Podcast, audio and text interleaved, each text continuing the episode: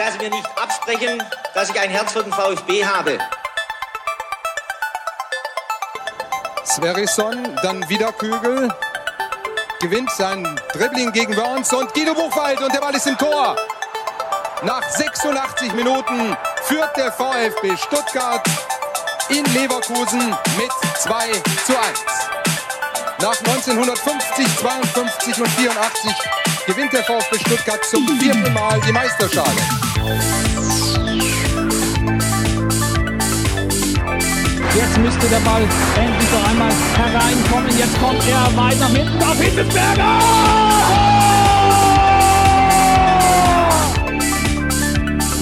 Mario Gomez, spitze Winkel, noch einmal nach innen. Pizza hat den Ball und es gibt noch einmal Abstoß vom Tor. Und jetzt ist das Spiel aus und der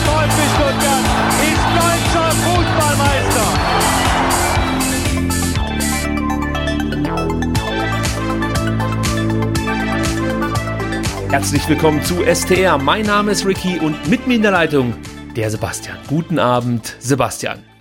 Guten Abend, Ricky. Die Fritzle-Box und ich grüßen dich. Ich wollte es gerade schon sagen.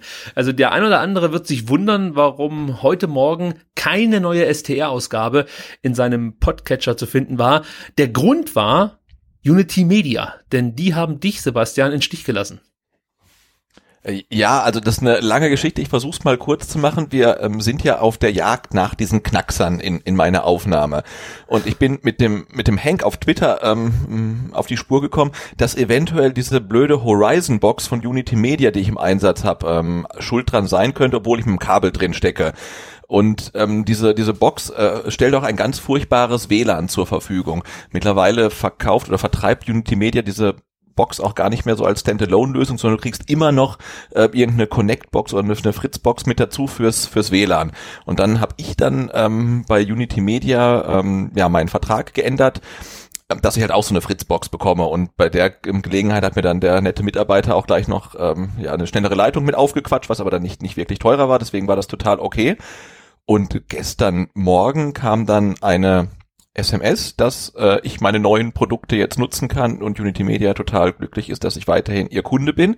Das war auch super, nur es ging gar nichts mehr. Das Telefon ging nicht, das Internet ging nicht, es ging überhaupt gar nichts mehr. Worauf ich ihn dann dort angerufen habe und habe gesagt, na, alles leuchtet rot und nichts funktioniert mehr. Und dann meinte der nette Mitarbeiter an der Hotline, ja, das muss so sein, Sie müssen jetzt Ihre Fritzbox anschließen. Und ich habe gesagt, ich habe aber keine Fritzbox bekommen. Und dann meinte er, aber wir haben Ihnen einen geschickt. Ich so, ich habe aber keine bekommen. Und dann stellte sich raus, Sie haben sie an eine Adresse geschickt, ähm, die seit drei Jahren nicht mehr die unsere ist. Und insofern stand ich dann ohne Fritzbox da und habe dann gestern die Nerven verloren, habe mir dann eine gekauft, weil ich jetzt auch nicht warten möchte, wann jetzt diese Fritzbox endlich bei uns ankommt, die jetzt erneut verschickt worden ist oder auch nicht. Ähm, und habe mir eine gekauft, aber auch die muss dann von Unity Media erst wieder freigeschaltet werden. Und das war jetzt heute Morgen der Fall. Und jetzt äh, bin ich hier hoffentlich ohne Knacksen und mit äh, quasi Lichtgeschwindigkeit. Also wenn ich jetzt ein bisschen schneller rede, dann liegt es daran, dass ich jetzt so wahnsinnig schnelles Internet habe. Also ich könnte sagen, das Knacksen ist noch nicht ganz weg.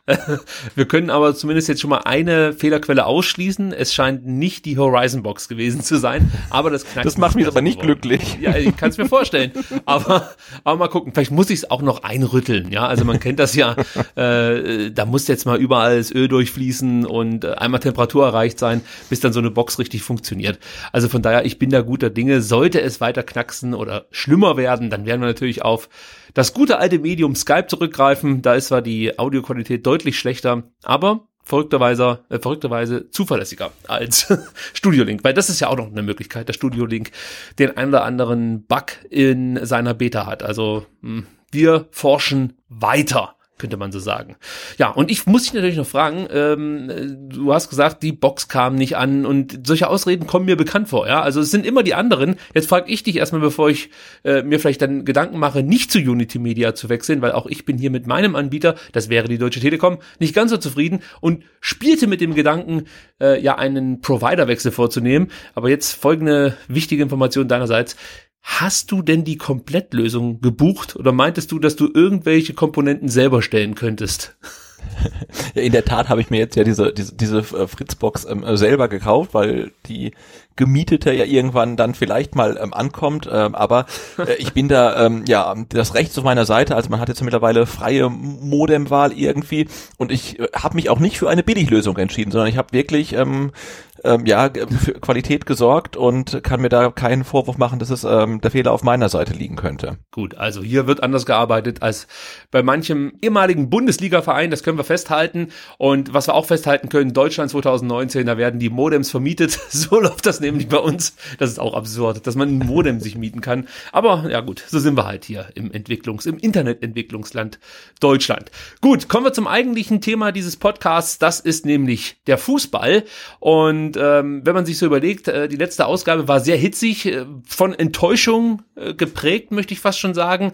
Äh, war kurz nach dem Debakel von Hamburg, dem denkwürdigen 2 zu 6, muss man an der Stelle nochmal sagen. Und kurz vorm DFB-Pokalfinale, nee, Moment, das bin ich schon zwei, oh, drei das Runden ja zu du, früh. also vor der zweiten Runde im DFB-Pokal. So ist es richtig. Ähm, da haben wir dem VfB nicht allzu viele Chancen zugesprochen. Aber am Ende muss man sagen, hat sich die Mannschaft deutlich gesteigert im Vergleich zum Ligaspiel und konnte durch ein 2 zu 1 Sieg, der, glaube ich, in der 110. Minute äh, zustande spät kam. auf jeden Fall, spät. Ja, spät. Ja. Die nächste Runde erreichen. Darüber habe ich mich sehr gefreut, aber noch mehr habe ich mich natürlich über die Leistungssteigerung gefreut, die wir da schon ähm, ja dann wahrnehmen konnten. Also das war auf jeden Fall schon deutlich besser, was die Mannschaft da gezeigt hat. Und äh, vor allem fand ich es erfrischend und ja einfach auch gut, dass Tim Walter sein System dann doch angepasst hat und er nicht so dogmatisch auf seine Raute und seine Rochaden ähm, gesetzt hat, sondern gemerkt hat, er muss ein bisschen was verändern, um der Mannschaft mehr Stabilität mitzugeben. Und das zahlte sich am Ende auch aus. Ich denke mal, Sebastian, du hast das eh nicht gesehen. Äh, ja, total. Also ich meine, jetzt haben wir auch November, da ist es nur folgerichtig, dass äh, Tim Walter jetzt von der Raute ähm, mehr Richtung Tannenbaum geht. Weihnachten ist, ist nicht mehr weit weg und äh, ja, er hat ja dann wirklich das bewiesen, ähm, was wir ihm ja nicht unbedingt zugetraut haben oder uns gefragt haben, ob er oder wie flexibel er ist. Und ja, ähm, er ist so flexibel, ähm, das System zu ändern und vielleicht auch ein bisschen die Spielweise, weil dass man das in Hamburg dann sieht, ähm, war klar mit nicht so ähm, exorbitanten Ballbesitz wie, wie üblich, aber man hat, um jetzt einen kleinen Vorgriff zu wagen, das ja auch ähm, ein Stück weit gegen Dresden gesehen, dass die diese ganzen Statistiken ja deutlich anders aussahen ähm, als in den Spielen gegen Kiel oder gegen Wien Wiesbaden. Und äh, ja, also ich finde schon, er hat genau das gemacht, was alle gefordert haben, nämlich ähm, die Taktik ein bisschen ähm, angepasst. Also einmal halt, hm, was sich dann in der Aufstellung halt niedergeschlagen hat, aber auch in der ähm, in der Spielweise, was man dann vor allen Dingen gegen Dresden gesehen hat.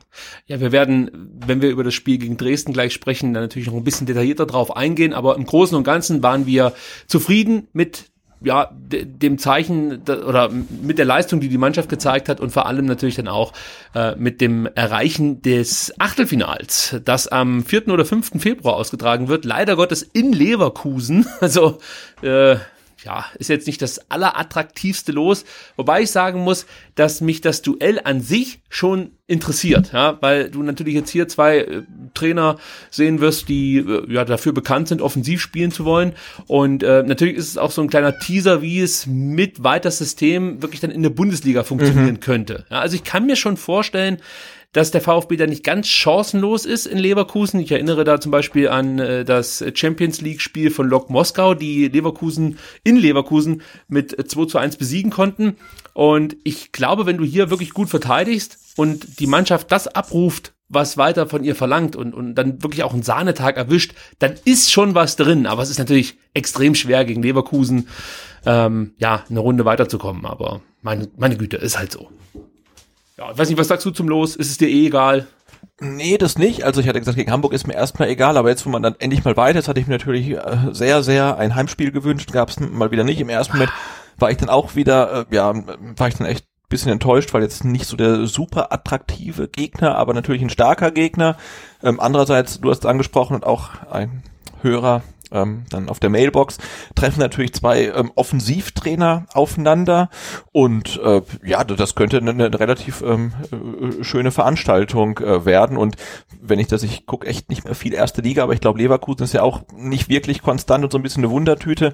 Äh, äh warum soll da nichts drin sein und ähm, wie jetzt so die, ähm, ja, die, die, die äußeren Bedingungen Anfang Februar sind, das weiß man ja auch nicht. Da kann ja auch äh, irgendwie der rote Ball ähm, zum Einsatz kommen und die spielen auf Schnee oder es kann sonst was passieren. Äh, ja, also ganz chancenlos ist der VfB nicht und wie du sagst, ist halt wirklich mal ein schöner äh, Lackmustest, wie sich äh, das System Walter, wie es bis dahin auch immer aussehen mag, äh, dann mal gegen den Erstligisten schlägt. Ja, also ich habe irgendwie schon ein bisschen Bock drauf auf die Nummer. Äh, hoffe natürlich, dass das nicht irgendwie ja dann dazu führt, dass sich der ein oder andere verletzt oder dass wir dadurch irgendwie federn lassen im in der Meisterschaft in der zweiten Liga, aber im Großen und Ganzen bin ich gespannt, wie das ausgeht. Tim Walter hat sich dazu auch geäußert, meinte, wir hätten natürlich lieber zu Hause gespielt. Im Pokal wünscht man sich immer ein Heimspiel, um mit den Fans im Rücken antreten zu können. Bayer Leverkusen ist eine Top-Mannschaft in der Bundesliga und damit eine sehr schwere Aufgabe. Das ist die Corporate-Antwort. Sven Mislintat äh, bläst ja irgendwie ins selbe Horn. Er meinte, Bayer Leverkusen ist eine sehr, sehr schwere, oder Bayer Leverkusen ist ein sehr, sehr schwerer Gegner, noch dazu auswärts. Das Spiel wird eine riesen Herausforderung für unsere junge Mannschaft. Aber genau das ist, glaube ich, auch die Chance. Ja, also da sind viele Leute dabei, die sich, äh, glaube ich, sehr, sehr gerne mal mit äh, einem so starken Gegner messen. Vor allem, weil du halt in der zweiten Liga jetzt ständig dieses tiefstehender Gegner, der mit äh, allen noch halblegalen Mitteln versucht, dich am Tore schießen zu hindern, äh, jetzt dann vielleicht im Februar auf eine Mannschaft triffst, äh, die genau das Gegenteil macht, nämlich die Fußball spielen will. Und das wird halt dann, haben wir jetzt schon mehrfach gesagt, äh, interessant sein, wie sich der VfB da aus der Fähre zieht. So, Simon genau, Rolfes. Ja auch da ja. noch die, die, die positive Seite sehen, es dürfte nicht ähm, unmöglich sein, an Tickets zu kommen für VfB-Fans. das stimmt. Also in, äh, bei dem Spiel haben wir wirklich gute Chancen, äh, dass, dass alle, die nach Leverkusen wollen, ja, äh, dann auch ein Ticket bekommen, obwohl wir, glaube ich, in den letzten Jahren in Leverkusen nicht allzu schöne Erfahrungen ähm, gemacht haben. Ich erinnere mich jetzt gar nicht mehr, wie war denn das, das letzte Mal? War das nicht auch so ein Katastrophenspiel in Leverkusen, dass wir äh, haushoch verloren haben. Ich weiß es gar nicht mehr. Mir ist da irgendwas im Hinterkopf, dass wir da auch massiv untergegangen sind. Ähm, aber ja, mal gucken, wie es ja, In der Regel hat ja immer Stefan Kiesling ähm, gegen VfB getroffen. Das ja. macht er jetzt nicht mehr. Ähm, und es gibt natürlich, ähm, ja, ich glaube, ähm, um, um, um mal zu, schon zum Mann der Ausgabe zu kommen, Santi Askasiba hat natürlich auch so Leverkusen-Vergangenheit ähm, mit äh, seiner Geschichte dagegen gegen Harvard, wo er vom Platz geflogen ist und auch im Spiel in der Saison davor hat er ja so ein paar Szenen gehabt. Ich erinnere mich dran, wie er, glaube ich, den, den, den Julian Brandt, der jetzt hier in Dortmund spielt, dann irgendwie da mal ganz rigoros abgeräumt hat und so weiter. Also und dann noch Anfang Februar auf ähm, knallhart gefrorenem Boden. Na gut, die werden Rasenheizung haben. Also das, ähm, ja, das könnte Und es gab das Duell äh, zwischen Santi und ähm, Harvards. Das Harvards, genau. Führte, ja genau, das, das die rote Karte bekommen hat, ja. Genau, genau. Also äh, da gibt es schon noch vielleicht das ein oder andere Hühnchen zu rupfen zwischen dem Argentinier und ähm, dem Herrn Harvards. Ich bin gespannt, ob es dazu kommt. Vielleicht noch kurzen Satz von Simon Rolfes, dem Sportdirektor Bayer Leverkusen, der meinte, ein tolles Los für uns. Der VfB wird mit viele, wird viele Fans mitbringen. Das wird ein ganz heißer Pokalfight mit sicherlich großartiger Atmosphäre. Also gerade dafür ist ja Leverkusen bekannt. Mhm. Unser klarer Anspruch ist es, dieses Duell für uns zu entscheiden und ins Viertelfinale zu kommen. Ja, also die Favoritenrolle ist damit geklärt, auch wenn Tim Walder ja gerne Favorit ist. In dem Spiel wird eher Leverkusen als Favorit ins Rennen gehen. Gut, dann kommen wir mal zum ähm, Spiel gegen Dresden. Ähm, jetzt muss ich überlegen, du warst nicht im Stadion, richtig? Äh, nee, ich war auf der Autobahn. Ah, ja, das ist ja auch schön. ja, geht so, aber äh, ja, also das das zweite, zweite Heimspiel in Folge, wo Familie vor VfB ähm, ging. Das ist halt dann manchmal so und das ist ja, glaube ich, auch richtig so. Aber ich habe ähm, leider ähm, nicht so viel gesehen. Also da, wo äh, wo es dann LTE gab, ähm, habe ich sehen können und habe so, ja, ich glaube so 40 Prozent des Spiels vielleicht dann auf der Autobahn sehen können, ähm, als Beifahrer natürlich, nicht als Fahrer und ähm, die anderen 60 Prozent musste ich dann nachholen. Na, ich hoffe, dass es die 40 äh, Prozent der ersten Halbzeit waren, die du sehen konntest, denn das waren die besten aus meiner Sicht.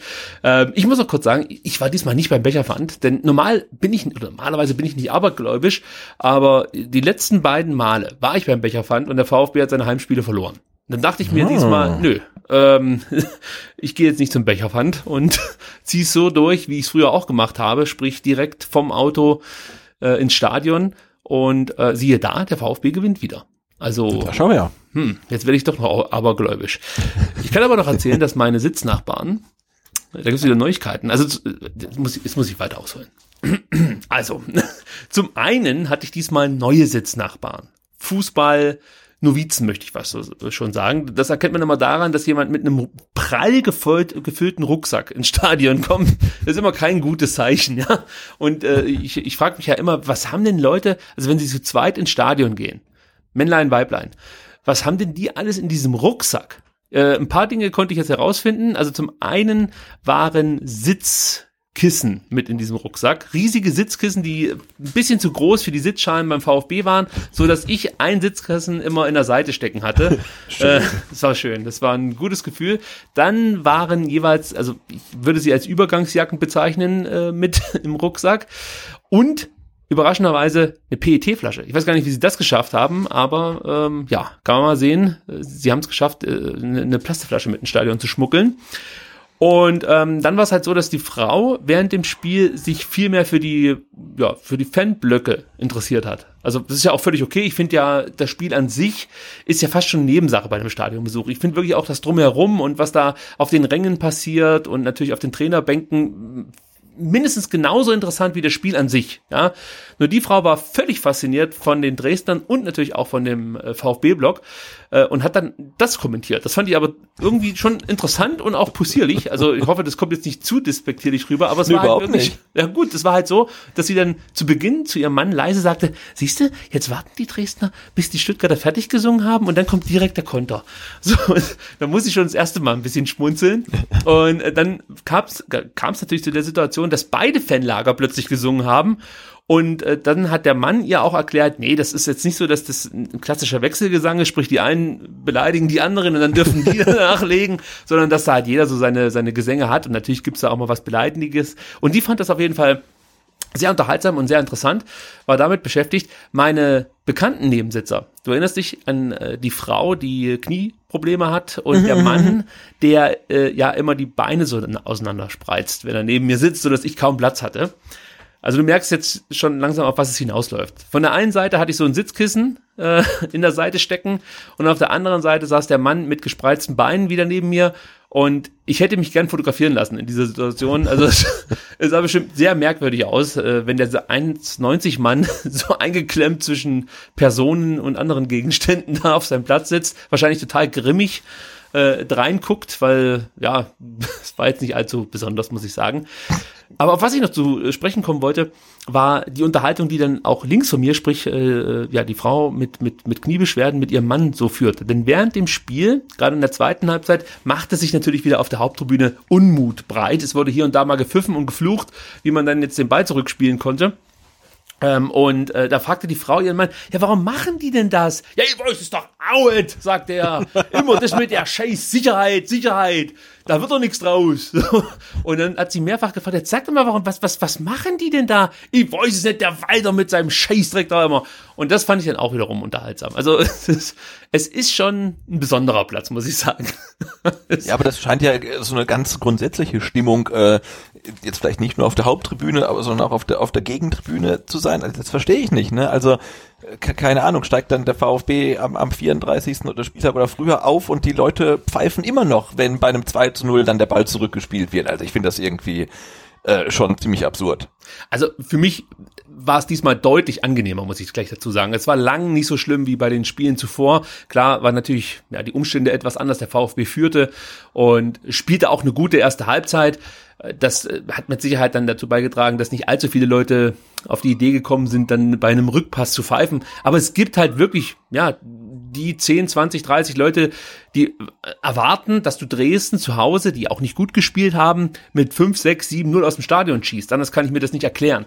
Weil das Spiel an und für sich, bis auf wenige Ausnahmen, gerade nach dem 2 zu 1, der Dresdner ähm, war eigentlich eine souverän geführte Partie. Also für mich gab es da nie irgendwie einen Grund zu pfeifen. Ganz im Gegenteil, ich würde sogar sagen, dass das bislang das souveränste Heimspiel war in der Saison. Oder ähm, würdest du sagen, Hannover war noch etwas stärker? Weil sonst würde mir jetzt keine andere Partie einfallen, die, die ich souveräner fand. Nee, es war schon, schon ziemlich souverän. Ähm, was mich halt ähm, jetzt dann gegen Dresden wieder so ein bisschen geschockt hat, dass halt diese eine Situation, also dann der Gegentreffer reicht, um das Spiel eigentlich wieder komplett kippen zu lassen. Und ich fand, das haben wir gegen Hannover so nicht erlebt. Ne? Das war dann ja auch das Eigentor ähm, von Avuja damals. Und danach ist das Spiel nicht gekippt, sondern dann, da, danach entstand so eine jetzt erst recht Mentalität. Und das ähm, scheint der VfB jetzt aber irgendwie immer noch in sich zu tragen, dass ein kleines, äh, was klein, aber ein, ein Misserfolg, äh, eine Szene reicht, um das ganze Spiel ähm, äh, kippen zu lassen. Und wenn man ehrlich ist, als dann ähm, der Anschlusstreffer fiel, da war Dresden halt kurzzeitig mal wirklich sehr, sehr nah dran am Ausgleich.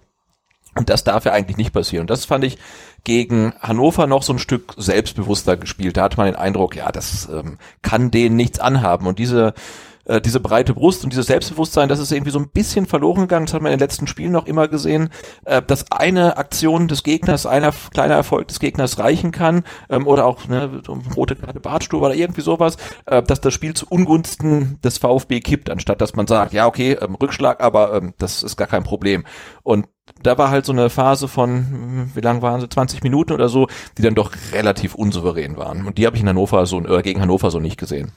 Äh, wobei mich das gar nicht so sehr wundert nach den letzten Partien. Ja, also drei Niederlagen in Folge, klar, klar. der DFB-Pokal-Erfolg äh, hat mit Sicherheit auch nochmal dazu beigetragen, dass man etwas selbstbewusster an das Spiel ging. Aber ist ja logisch. Du kriegst dann das Gegentor mehr oder weniger aus dem Nichts und dann beginnt beginnt halt einfach wieder im Kopf.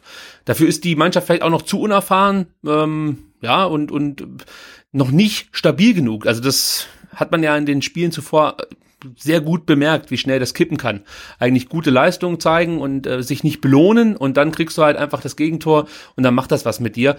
Nichtsdestotrotz wirkte die Mannschaft schon stabilisiert im Vergleich äh, zu den Spielen gegen Wien Wiesbaden und äh, vor allem natürlich im Vergleich zum ersten Hamburg-Spiel. Also das merkte man schon, dass dieses neue Tannenbaum-System, obwohl ich den Ausdruck nicht so sehr mag, ich finde ja das Angelotti-System, das klingt besser, weil ich glaube, Carlo Angelotti war einer, der dieses System ja mit großem Erfolg äh, spielen ließ, vor allem in Mailand muss das gewesen sein, wenn ich mich noch richtig erinnere. Hoffentlich erzähle ich jetzt keinen Quatsch.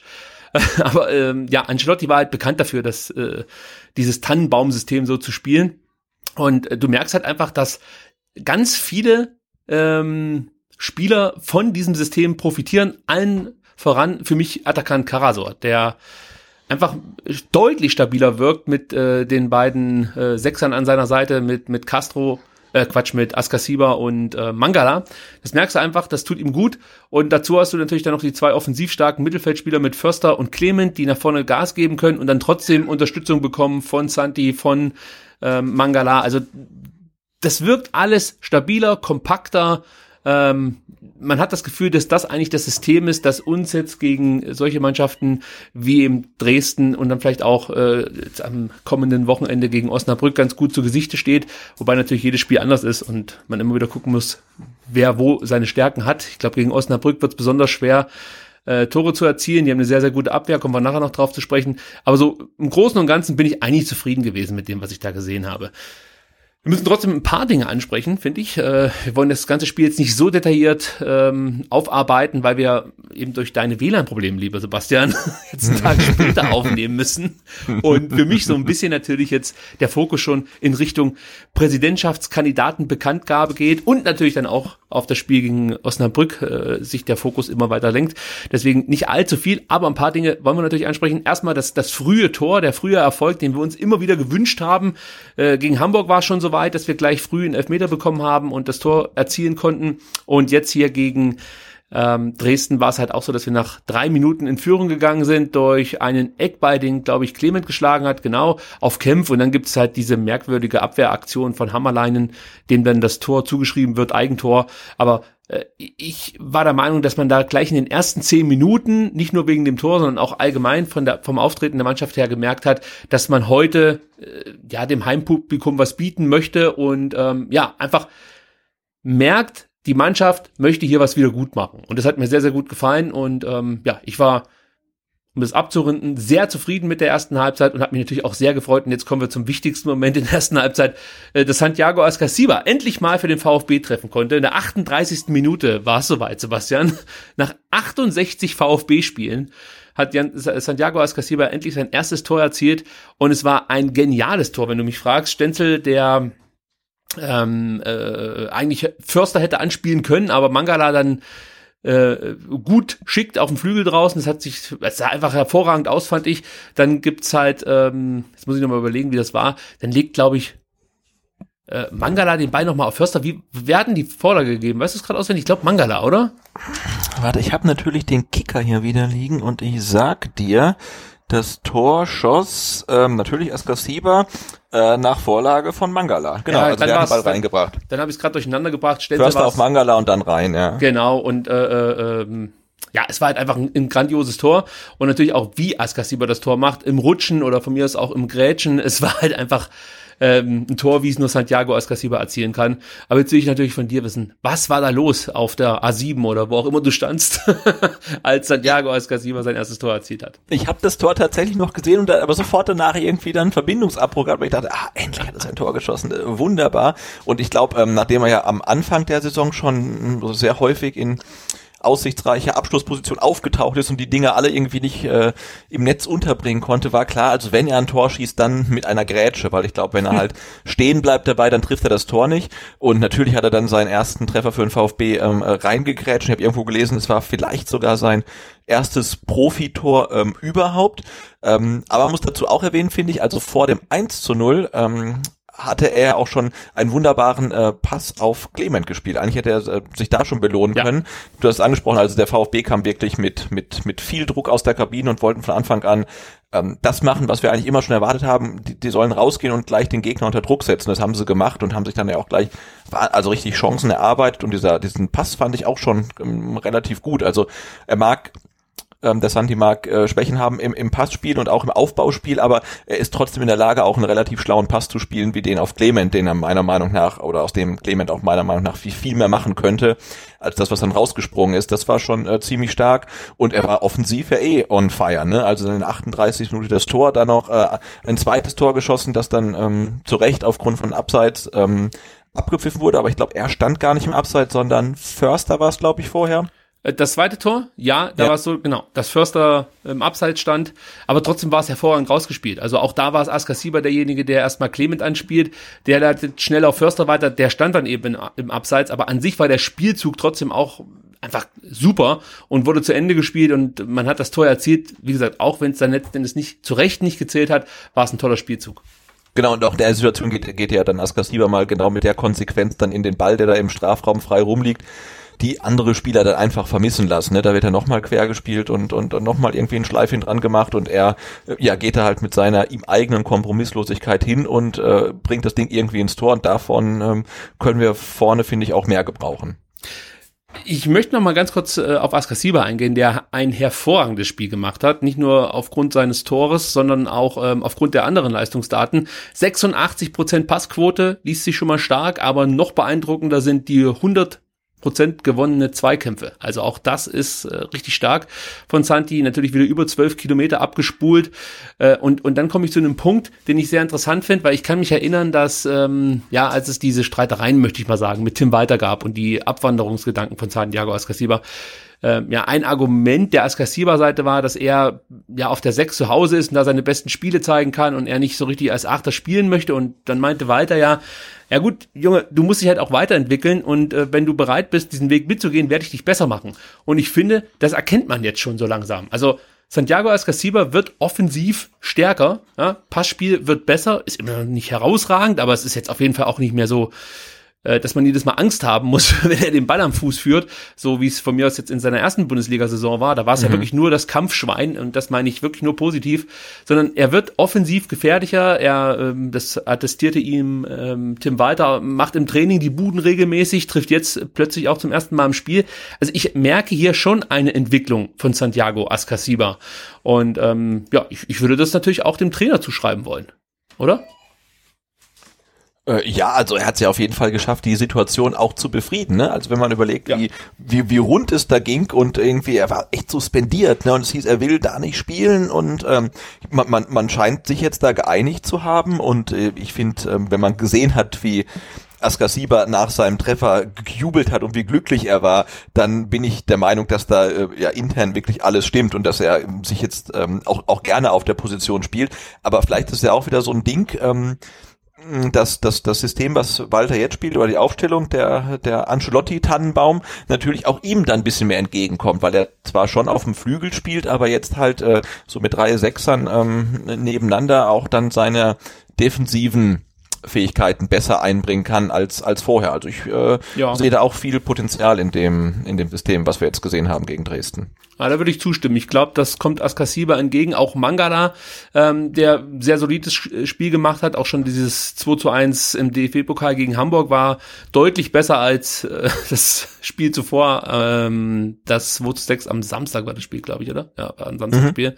Ja, also das sah auch schon viel besser aus. Mangala dann auch jemand, der immer wieder durch Dribblings auf sich aufmerksam machen konnte. Drei gewonnene Dribblings ist auch nicht schlecht für so einen Sechser, möchte ich mal sagen. Und Mangala wird auch immer mehr äh, zu dem Spieler, den wir eigentlich letztes Jahr in Hamburg gesehen haben und den wir bei uns mhm. vermisst haben. Ja, also wir wussten, dass er spielstark ist und dass der äh, ja gute Pässe spielen kann, das Spiel antreiben kann und äh, ja einfach eine wichtige Komponente im zentralen Mittelfeld werden könnte. Aber er hat das ja in den ersten Spielen auch nicht so richtig abrufen können. Auf waren verschiedene Gründe. Er war verletzt, er durfte auch nicht da spielen, wo er eigentlich gerne spielen will, muss sich vielleicht auch ans System gewöhnen. Und jetzt hat man das Gefühl, das passt jetzt eigentlich mit Mangala, Karasor und Askasiba, äh, ja, dieser Sechserriegel, so möchte ich es mal nennen, ähm, und Mangala und Askasiba schalten sich mit nach vorne ein. Dazu Karasor, der zwar auch wieder ein paar Fehler drinne hatte, ja, das hat mich auch ein bisschen gestört, dass er oft dann doch noch mal so einen Abspielfehler macht, der dann ähm, ja den Gegner die Möglichkeit gibt zu kontern, aber im Großen und Ganzen sah das für mich schon sehr, sehr solide aus, was die drei Jungs da gespielt haben. Also da würde ich jetzt nicht allzu viel verändern wollen. Eine Frage an dich. Wie warst du mit der Leistung von Philipp Förster und ähm, Philipp Clement zufrieden? Ähm, ich habe es mir heute noch mal so stellenweise angeguckt und ähm, mit so einem Auge auf Philipp Förster und ich glaube, ähm, er hat sein sein schlechtestes Spiel gemacht, seit er beim VfB ist und das sei ihm auch zugestanden, weil ne, der äh, kommt von von Sandhausen und und beim VfB und ist sofort Stammspieler und spielt richtig richtig gut. Ähm, aber was ich mir jetzt noch mal so angeguckt habe von ihm, das war äh, ja, nicht wirklich gut. Ne? Also ein, einmal waren es dann diese, ich meine, wie viele Großchancen hat er liegen lassen? Vier, fünf oder so? Also das ich war ja schon ab, nachgucken. Na, es, es ab, ist absurd. Also ich glaube, er wurde allein zweimal durch irgendwelche langen Pässe oder durch einen Freistoß irgendwie geschickt und war mehr oder weniger völlig frei vom Torwart und kann dann den Ball nicht annehmen oder so. Und auch ähm, in der Situation, als ähm, Askar das Abseitstor ähm, schießt, hat er eigentlich Förster die Chance und bringt ihn dann nicht rüber und, und schließt auch nicht richtig ab. Also das war ähm, sein, seine Abschlussqualität war jetzt gegen Dresden wirklich ähm, desolat. Ähm, und ich habe auch so ein paar andere Sachen gesehen, wo er dann nach den Ball aus der eigenen Defensive zugepasst bekommt geht nicht den Tritt entgegen und dann kommt aber mal ein Dresdner und der Ball ist weg. Ähm, also er, er hat einfach keinen guten Tag gehabt, aber wie gesagt, ich ähm, stehe ihm das auch voll und ganz zu, weil warum soll er nicht mal ein, ein schlechtes Spiel machen? Also das, aber ich fand ihn nicht, ähm, nicht so überzeugend wie sonst. Und, und bei Clement, ähm, ja, das ist halt irgendwie, man wartet ja immer noch drauf, dass er endlich mal das zeigt, was er, was er äh, in, in Paderborn gezeigt hat, aber jetzt außer des, des Lattentreffers war jetzt auch jetzt nicht so viel dabei. Und ja, diese angesprochene Situation in der zweiten Minute, nach diesem wunderbaren, war es schon Vertikalpass, ich glaube ja, ähm, von ähm, Askasiba, da, da muss halt mehr draus rausspringen, als er sich den Ball dann irgendwie vom Abwehrspieler noch ablaufen lässt halt, ne? also da muss er zumindestens irgendwie noch einen Elfmeter rausholen oder er muss halt einfach das, das Tor machen. Ähm, diese, diese Cleverness da vorm Tor, die, weiß ich nicht, hätte er in, in, in Paderborn gelassen lassen. Ja, das geht beiden Spielern so ein bisschen ab. Bei Förster habe ich mich nämlich direkt nach dem Spiel mal hingesetzt und äh, die The Zone Datenbank durchflügt, um möglichst viel Bildmaterial zu finden von Philipp Förster zu Sandhäuser Zeiten. Mhm. Und da siehst du, dass das eigentlich etwas ist, das Philipp Förster auch schon in Sandhausen begleitet hat, dass er große Chancen nicht verwerten kann. Also das scheint einfach kein Torjäger zu sein. Es ist jemand, der immer da steht, wo es gefährlich ist und auch mal trifft, mhm. aber ja, die Abschlussschwäche ist jetzt nicht neu beim VfB jetzt okay. dazugekommen. Also das scheint schon früher so gewesen zu sein. Nichtsdestotrotz sind seine Pässe gut und ähm, also von daher ist es für mich schon auch ein Stammspieler, der sich vielleicht im Zweikampf noch ein bisschen äh, steigern sollte. Jetzt auch am Wochenende nur 25 Prozent gewonnene Zweikämpfe. Ist jetzt auf seiner Position nicht ganz so extrem wie, weiß ich nicht, wenn jetzt ein, ein Karasor nur 25 Prozent seiner mhm. Zweikämpfe gewinnt. Aber auch da ist einfach noch Luft nach oben. Und bei Clement muss ich sagen, da bin ich so zwiegespalten, weil er für mich so ein bisschen die Davi gerade ersetzen muss. Also sprich, ich schaue eher drauf, was bereitet der so vor. Und das ist dann schon gut. Also fünf Torschussvorlagen jetzt in dem Spiel, selber drei Torschüsse. Klar, er muss irgendwann auch mal eine Bude machen, aber äh, wir haben ja so ein bisschen uns gefragt, nachdem sich die Davi verletzt hat, wer übernimmt diese Rolle von die Davi und ich habe das Gefühl, dass Clement wirklich jetzt so nach und nach in diese in diese Rolle schlüpft. Also DFB-Pokal gegen Hamburg war das schon etwas besser ähm, und und jetzt gegen Dresden fand ich hat er eigentlich mit eines seiner besten Spiele hier in Stuttgart abgeliefert. Zwar immer noch nicht herausragend gut, so wie letzte Saison in Paderborn, du hast es angesprochen, aber ja, ich finde, es geht in die richtige Richtung. Und wäre ich jetzt Trainer, ja, dann würde ich selbstverständlich nicht den VfB trainieren, aber ich würde, glaube ich, Philipp Clement nicht rausnehmen, sondern ich würde ihn jetzt einfach weiter spielen lassen und hoffen, dass irgendwann der Knoten platzt. Der macht irgendwann seine Bude. Das, du kannst gar nicht so oft daneben schießen und an den Lat, an die Latte und an den Pfosten. Irgendwann trifft er das Ding. Und ähm, ich hoffe dann, dass es dann vielleicht so ähnlich läuft wie bei Silas, ja, der nach seinem Tor in Hamburg dann gleich nochmal eins vorbereitet hat, so halb vorbereitet hat mit seinem Pfostenschuss im DFB-Pokal. Jetzt diesmal gleich nach ähm, ja, alle sagen 22 Sekunden, aber ich habe ich hab's gestoppt. Das sind 21,65 und da lege ich Wert drauf. 21,65 äh, Sekunden von Einwechslung bis zu seinem Tor. Vielleicht läuft's bei Clement ähnlich, dass wenn er da mal trifft, dass das ganze Ding äh, dann auch etwas leichter von der Hand geht. Aber auch hier finde ich, war zum ersten Mal spürbar, dass sich ähm, ja zwei Spieler vielleicht so in der Offensive festgespielt haben mit Förster und Clement. Außer es reicht kräftemäßig bei dem einen oder anderen nicht. Das muss man ja auch immer so ein bisschen berücksichtigen. Du hast es gesagt, Förster, viele Partien schon bestritten für den VfB, neu hergekommen. Clement, Vorbereitungen immer wieder angeschlagen, auch während der Saison immer an, angeschlagen. Also das muss man natürlich auch im Hinterkopf behalten. Aber ansonsten sehe ich jetzt auf der Bank keinen offensiven Mittelfeldspieler, der den beiden jetzt groß gefährlich werden könnte. Oder hm, Hast du da jemanden? Nö, aber ich finde, ich, ich finde, es spricht aus meiner Sicht auch nichts dagegen, dass man mal ähm, einen, einen, eine Massimo starten lässt oder auch einen, ähm, einen Klimowitz, der irgendwie wieder nach nach dem Aue-Spiel, glaube ich, irgendwie wieder komplett in der Versenkung verschwunden ist, der jetzt auch nicht so einen schlechten Eindruck macht. Aber das sind ja dann aus meiner Sicht auch eher Luxusprobleme, weil Clement und Förster sind jetzt ja keine Leute, äh, keine Spieler, wo du sagst, um Gottes Willen, wie kann man die aufstellen? Nö, die haben ja, die, die spielen ja nach wie vor ordentlich. Ähm, wie gesagt, Förster hat in den Partien davor nach meiner Meinung äh, besser gespielt, aber es ist ja trotzdem noch alles okay. Also das, äh, man, man kann die definitiv äh, wiederbringen, da spricht gar nichts gegen, weil man ja auch schon gesehen hat, dass sie es besser können, als jetzt gegen Dresden gespielt haben. Ähm, aber man hat ja zusätzlich auf der Bank auch noch ähm, ein, zwei Leute, ähm, von denen man auch schon gesehen hat, dass sie eine gewisse Qualität mit reinbringen. Und ja, grundsätzlich scheint es ja wirklich so zu sein, dass ähm, Tim Walter jetzt nach zwölf Spieltagen seine, seine Stammelf gefunden hat, finde ich, weil wenn man jetzt mal ähm, die Personalie Philips äh, Schrägstrich Badstube ausklammert, dann spricht ja eigentlich überhaupt nichts dagegen, dass wir ähm, die elf ähm, oder die zehn dann äh, in Osnabrück wieder so auf dem Platz sehen. Tja, wenn ich das so vergleiche mit unseren Stadtelf-Tipps, muss man sagen, das ist die Butze 11, weil du hast zweimal in Folge zehn Spieler richtig vorhergesagt, lieber Sebastian. Ja. Hut ab davor, da werden wir nachher noch drauf zu sprechen kommen. Ich möchte ganz, ganz kurz noch über das Gegentor sprechen, über den Elfmeter. Erstmal grundsätzlich äh, sind wir uns, glaube ich, einig, das ist ein Elfmeter und den kann man so pfeifen. Ja, wenn man, wenn man die, die Bilder dann sieht, ist es ein Elfmeter. Was mich halt ein bisschen stört, der Videoschiedsrichter soll eingreifen, wenn eine ähm, krasse Fehlent oder eine klare Fehlentscheidung vorliegt. Und dann frage ich mich, wie klar kann die Fehlentscheidung sein, wenn der, ähm, wie heißt immer sonst, der ansonsten gute Schiedsrichter, ähm, Arning hieß er, sich mhm. die Szene boah, aber wirklich jetzt vier Minuten oder so auf dem Bildschirm anguckt. Also es war auf. ja echt echt ich, close, ich, weil er muss ja entscheiden, hat er den Ball berührt oder hat er den Ball nicht berührt und wenn er den Ball nicht berührt hat, war es vorm 16er oder war es im 16er. Und dabei haben wir jetzt noch gar nicht drüber gesprochen, ob Kone nicht vielleicht sogar im Abseits stand. Ne? Also da waren so viele Faktoren, ich würde sagen, es war keine klare Fehlentscheidung, ähm, da, dort keinen Elfmeter zu pfeifen. Wenn du natürlich das dann ähm, 50 Mal in Superzeitlupe hin und her laufen lässt, dann kann man sagen, okay, die Entscheidung war nicht richtig, aber sie war nicht klar falsch, weil man hätte es auch einfach laufen lassen können, ähm, wie er es getan hat. Und ähm, das fand ich dann wieder so ein bisschen blöd und dass es halt auch viel zu lange gedauert hat. Ansonsten war der Schiri ähm, gut, fand ich. Ähm, mhm. Ja, und jetzt kommst du mit deinen Details. Du warst äh, relativ nah an der äh, Review Area. Nee, nee, aber ich habe also auf der anderen Seite, oder? Ich habe ich hab, genau, ich habe wieder die Stoppuhr ausgepackt. Es waren genau vier Minuten 15, äh, die zwischen Foul und ausgeführten Elfmeter vergangen sind und das ist schon irre. Wenn du dir überlegst, eine Halbzeit geht halt 45 Minuten, ja, und 10 Prozent dieser äh, 45 Minuten werden damit verbracht, um eine Szene zu überprüfen. Das ja, wenn dann halt noch eine, eine Netto-Spielzeit von, ich glaube, die liegt da wahrscheinlich dann unter 30 Minuten nimmst ja. oder so, ne, dann ist das halt absurd. Und dann war es keine klare Fehlentscheidung. Wenn er so oft hingucken muss, ist ja. Aber da bin ich wieder bei, beim nächsten Punkt.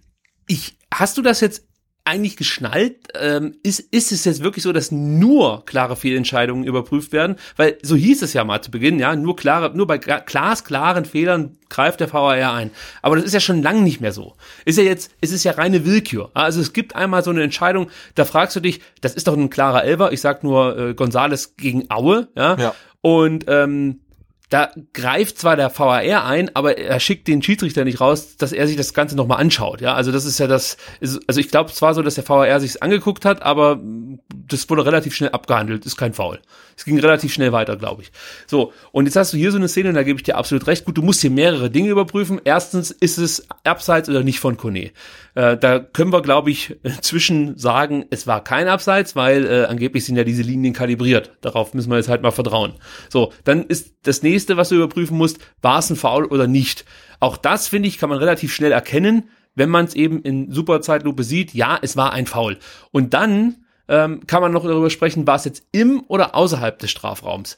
Also auch das, finde ich, kann man erkennen und ich frage mich da wirklich, warum das Ganze so lange dauert. Also das, das ist für mich unbegreiflich. Und ich habe da noch eine andere Story. Ich habe mir am Wochenende das Manchester-Auswärtsspiel gegen wen auch immer in der Premier League angeschaut. Und da gab es auch eine VAR-Entscheidung.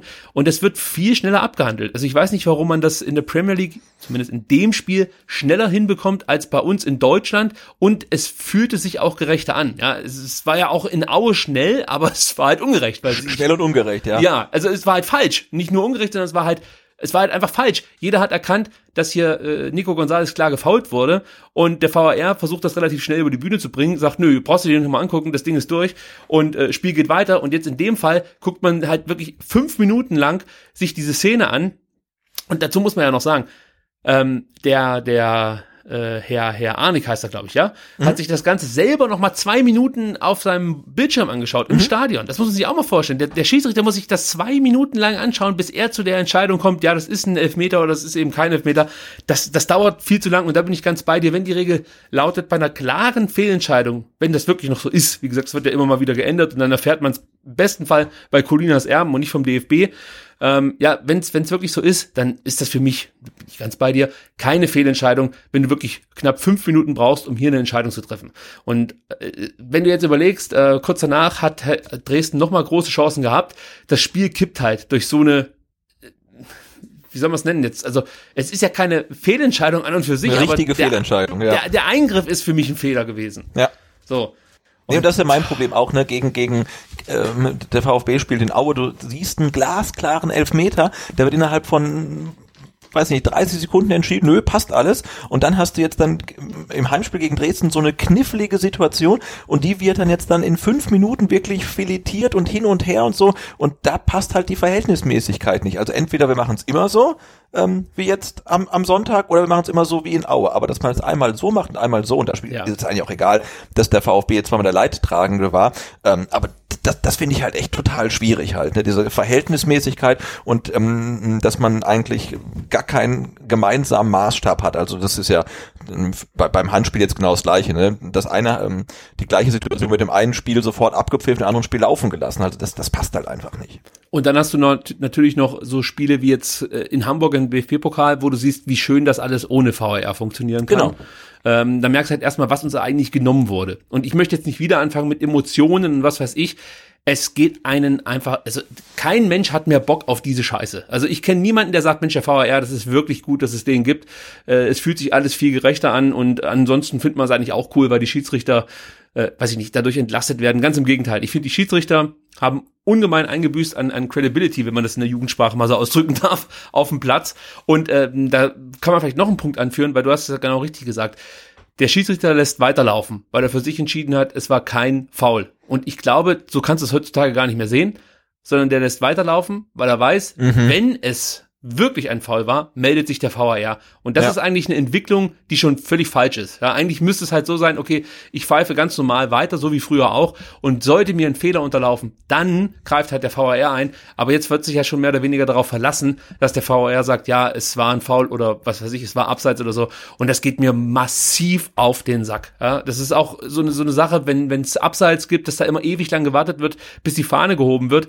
Ich kann mich da an eine Szene erinnern in der zweiten Halbzeit, da ist Tim Walter auch mal völlig aus der Haut gefahren, weil eine klare Abseitsstellung vorlag, aber mal wieder gewartet wurde, bis der Angriff zu Ende gespielt wurde ähm, und dann erst die Fahne gehoben wird. Und ja, das ist halt unnötig aus meiner Sicht. Das wird halt einfach verkompliziert, das ganze Spiel. Und ich habe einfach nicht mehr das Gefühl, dass hier irgendwas gerechter wird. Ganz im Gegenteil. Es, es schadet dem Sport. Das ist jedenfalls meine Meinung zu diesem VAR. Geht mir auf den Sack. Macht es weg. Gut, ja, wie soll ich sonst anders ausdrücken? Nee, halt, ich bin ja voll, voll und ganz bei dir. Aber wir werden es wahrscheinlich nicht mehr loswerden. Gut, du hast schon äh, zwei Chancen, oder du hast es schon angesprochen, die Dresdner hatten nochmal die Möglichkeit zurückzukommen durch Store, der große Chancen hatte. Einmal hat ähm, Artik und, und Kone das hervorragend äh, mit einem Doppelpass rausgespielt. Die erste große Chance von Store, ähm, die dann, äh, ich, ich, nee, der hat dann über ein Tor, übers Tor geschossen, so war's. Die zweite wurde genial gehalten von Von, Kobel. von Gobel, ja. Was ging da voraus? Castro spielt wirklich einem, also einen ganz fürchterlichen Fehlpass.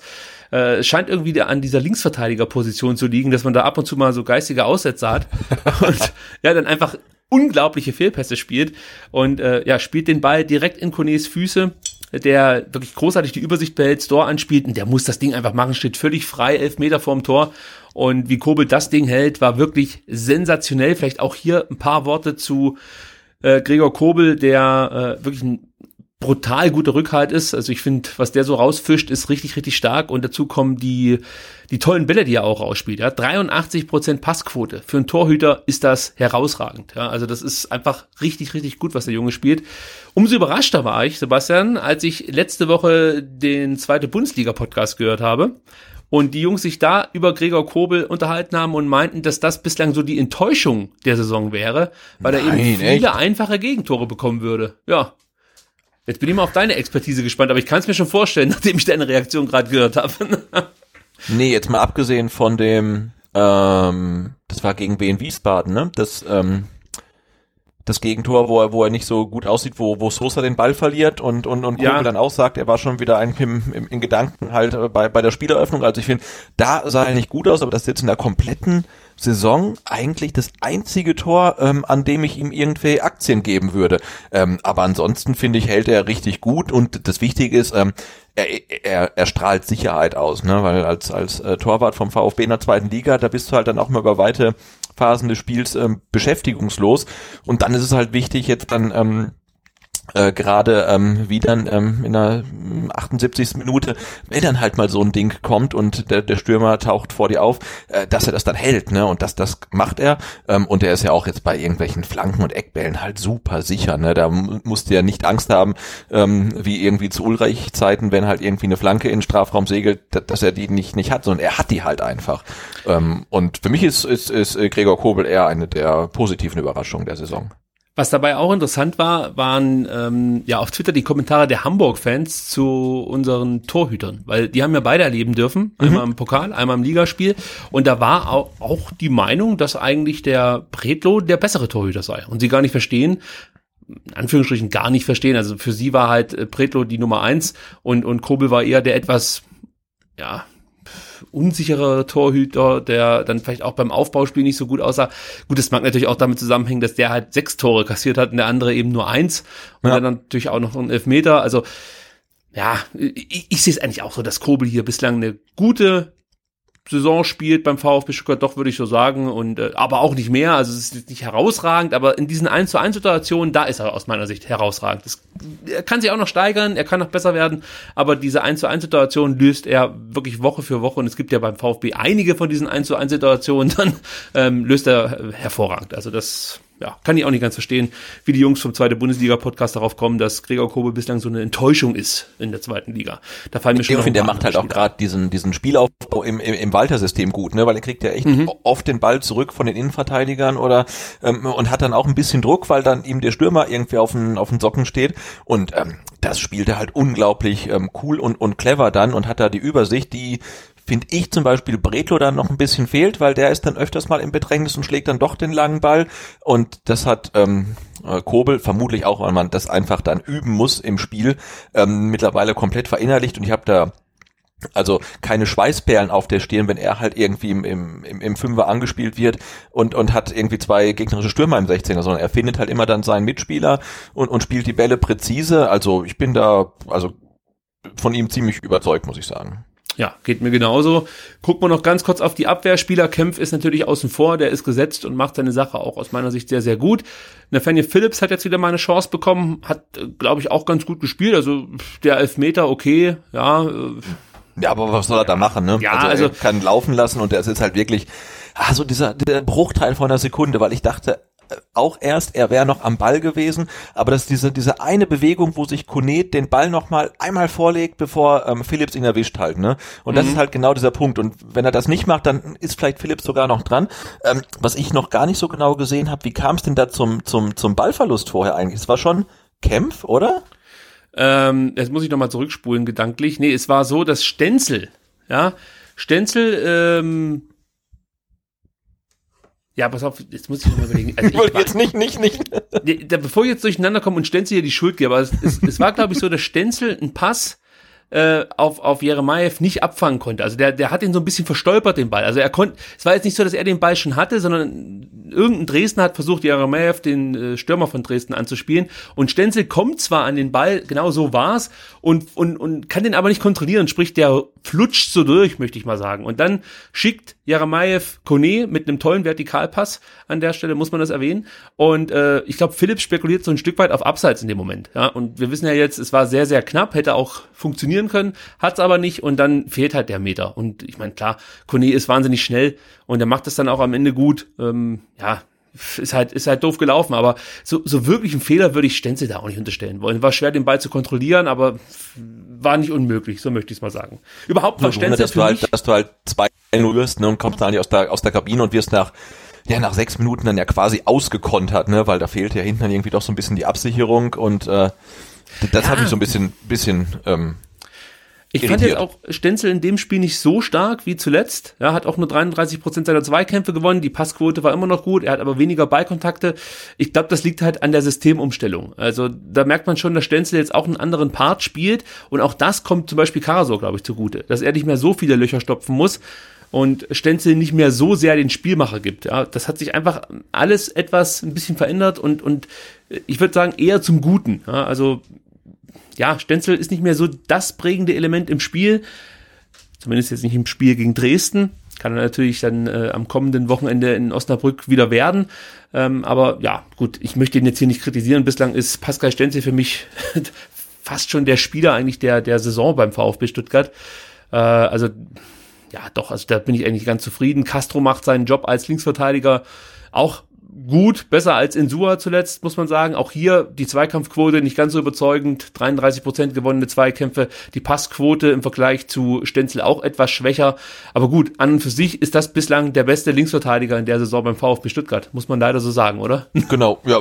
Und das ist der beste ähm, Castro in der Saison beim VfB Stuttgart. Finde ich überhaupt beim VfB. Castro, das also, ist irgendwie total tragisch, wie er sagt, irgendwie, ja, ich sehe mich da nicht unten, aber ja, gut, wenn er es dann trotzdem so gut spielt, dann, ähm, ja, dann ist es halt so, ne? Ja, ich meine, das hat er ja auch äh, unter, ich glaube, das war unter Weinziel, als er als Rechtsverteidiger ran sollte und auch relativ klar zum Ausdruck gebracht hat, die Zeiten sind vorbei, Homeboy, ich möchte nicht mehr als Rechtsverteidiger spielen. Er dachte sich weiter, ja, dann spielst du halt als Linksverteidiger. und äh, da meinte er jetzt, ich glaube nicht, ähm, dass wir mich in naher Zukunft da immer noch sehen. Ich hoffe nicht, dass ich da spielen muss. Ähm, das ist ja nicht meine angestammte Position, das weiß auch der Trainer, aber er weiß, er kann auf mich zählen. Und ähm, ja, also das finde ich jetzt auch dann okay und kann man natürlich auch von so einem erfahrenen Profi oder überhaupt von einem Profi verlangen, dass er da spielt, wo er eingesetzt wird. Und ich glaube, das macht Castro. Und wenn es funktioniert, warum nicht? Ich meine, immerhin ja, hat, profitiert er ja auch davon. Er darf spielen, er macht das gut, hat Erfolgserlebnisse und äh, ja, also besser als auf der Bank sitzen ist es allemal.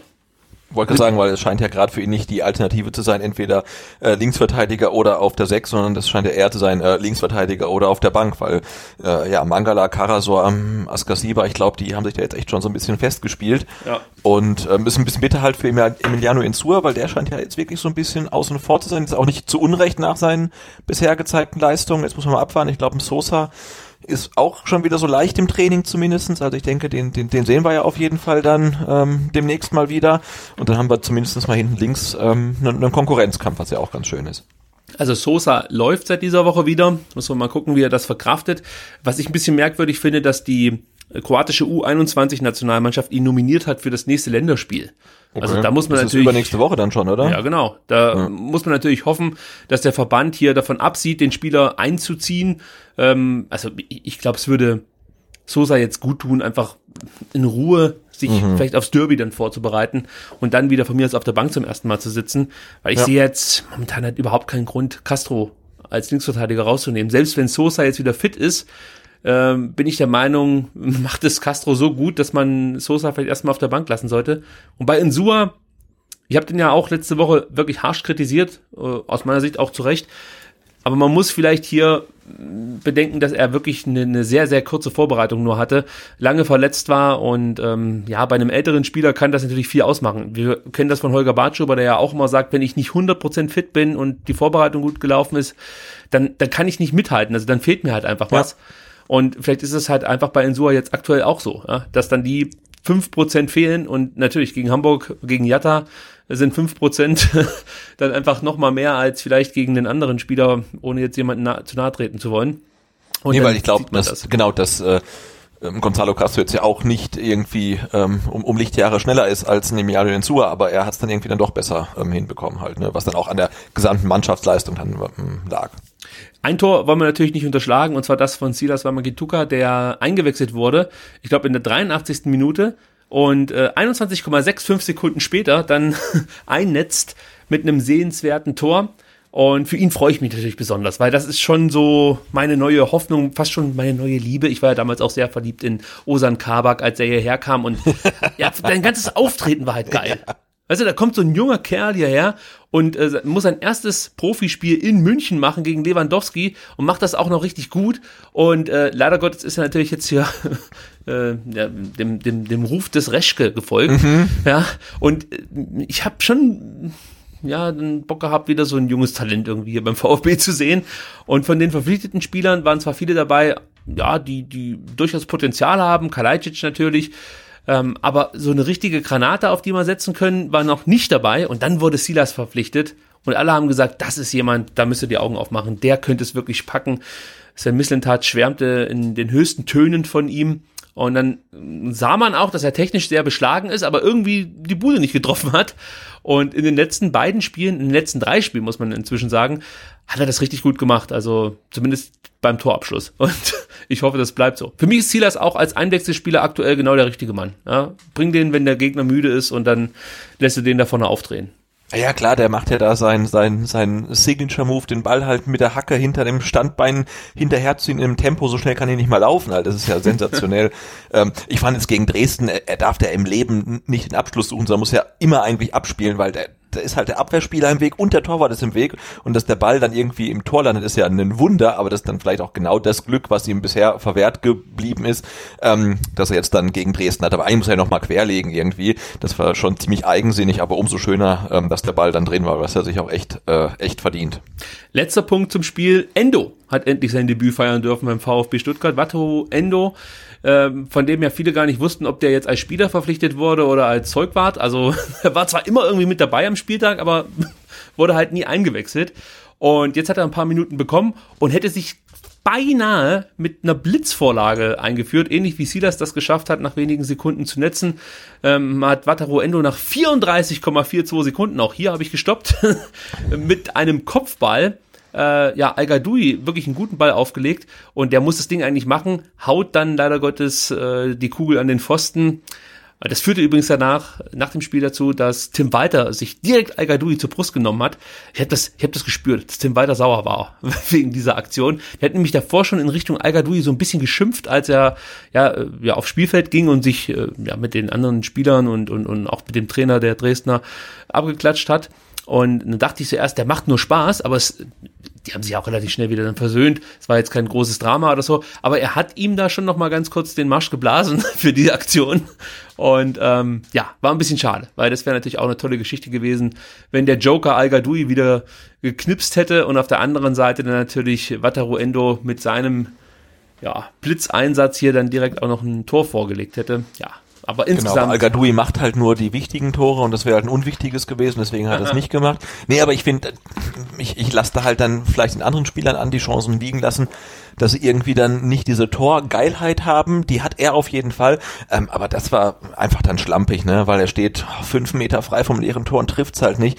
Und das darf halt einfach nicht sein. Denn ich glaube, dem VfB und dem ganzen Team, dem wird's halt mal gut tun, so ein Spiel wie gegen Dresden einfach mal hoch zu gewinnen. Also jetzt ist es natürlich vermessen, äh, sich über ein 3 zu 1 zu beschweren, aber es war halt einfach ein Spiel, ähm, dass du, klar, die Dresden hatten die Chance auf 2-2, aber dass du als VfB natürlich auch locker 4-1, 5-1, 6-1 ja. gewinnen kannst. Und, und vielleicht brauchst du dieses Spiel auch mal, um dann, ja, mit einem nötigen Selbstvertrauen dann auch nach Osnabrück zu fahren. Ähm, und dieses, ähm, Erfolgserlebnis, das nehmen sie sich halt selber, indem sie halt diese hochkarätigen Chancen wirklich fahrlässig liegen lassen. Und das ist, äh, ist so ein bisschen schade. Sehe ich genauso wie du. Also du musst jetzt vor allem auch mal ein bisschen versuchen, was fürs Torverhältnis zu tun, wenn da sah es ja vor dem Spieltag nicht allzu gut aus. Natürlich auch dem geschuldet, dass wir in Hamburg gleich mal sechs geschluckt haben.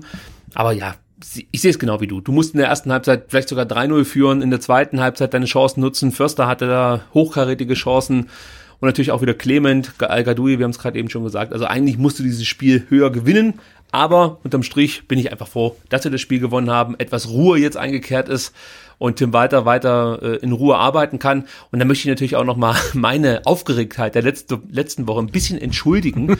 Lässt man sich halt echt extrem schnell auch von anstecken, ja, weil ich habe es ja letzte Woche schon gesagt es geht mir nicht darum, dass ich den Trainer in Frage stelle, sondern ich habe mehr Angst davor, dass der Trainer in Frage gestellt wird. Also sprich, ich habe Angst vor der Unruhe. Und wenn ich merke, wie das abgeht im Stadion, auf Twitter, auf Facebook, äh, allgemein auch äh, ja im Blätterwald, so ja hier bei der lokalen Presse, da hat man schon das Gefühl gehabt, dass man so langsam, aber sicher sich darauf einstellt, dass man weiter jetzt mal dann, also online wurde er schon angezählt, aber auch so im journalistischen Bereich, dass man so langsam dahin übergeht, ihn zu hinterfragen und eben ja jetzt zu schauen, ist er wirklich der Richtige, macht das wirklich so viel Sinn, so zu spielen? Immer mehr diese zorniger Vergleiche wurden rausge rausgeholt. Aus meiner Sicht hinken die total. Also ich sehe da überhaupt keine Parallelen zwischen Zorniger und äh, Tim Walter, sind für mich zwei ganz andere Personen.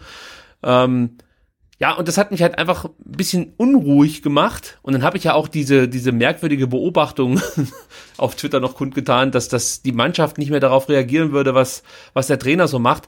Jetzt im Nachhinein muss ich sagen, war natürlich alles Schwachsinn. Also, da, nee, ist so, muss man ja dann auch dann zugeben können. War völliger Bullshit im Nachhinein. Das ist halt einfach so eine Aufgeregtheit, von der lässt man sich anstecken. Dann sieht man irgendwas. Mag ja sein, dass irgendein Spieler da keinen Bock jetzt auf weiter hatte.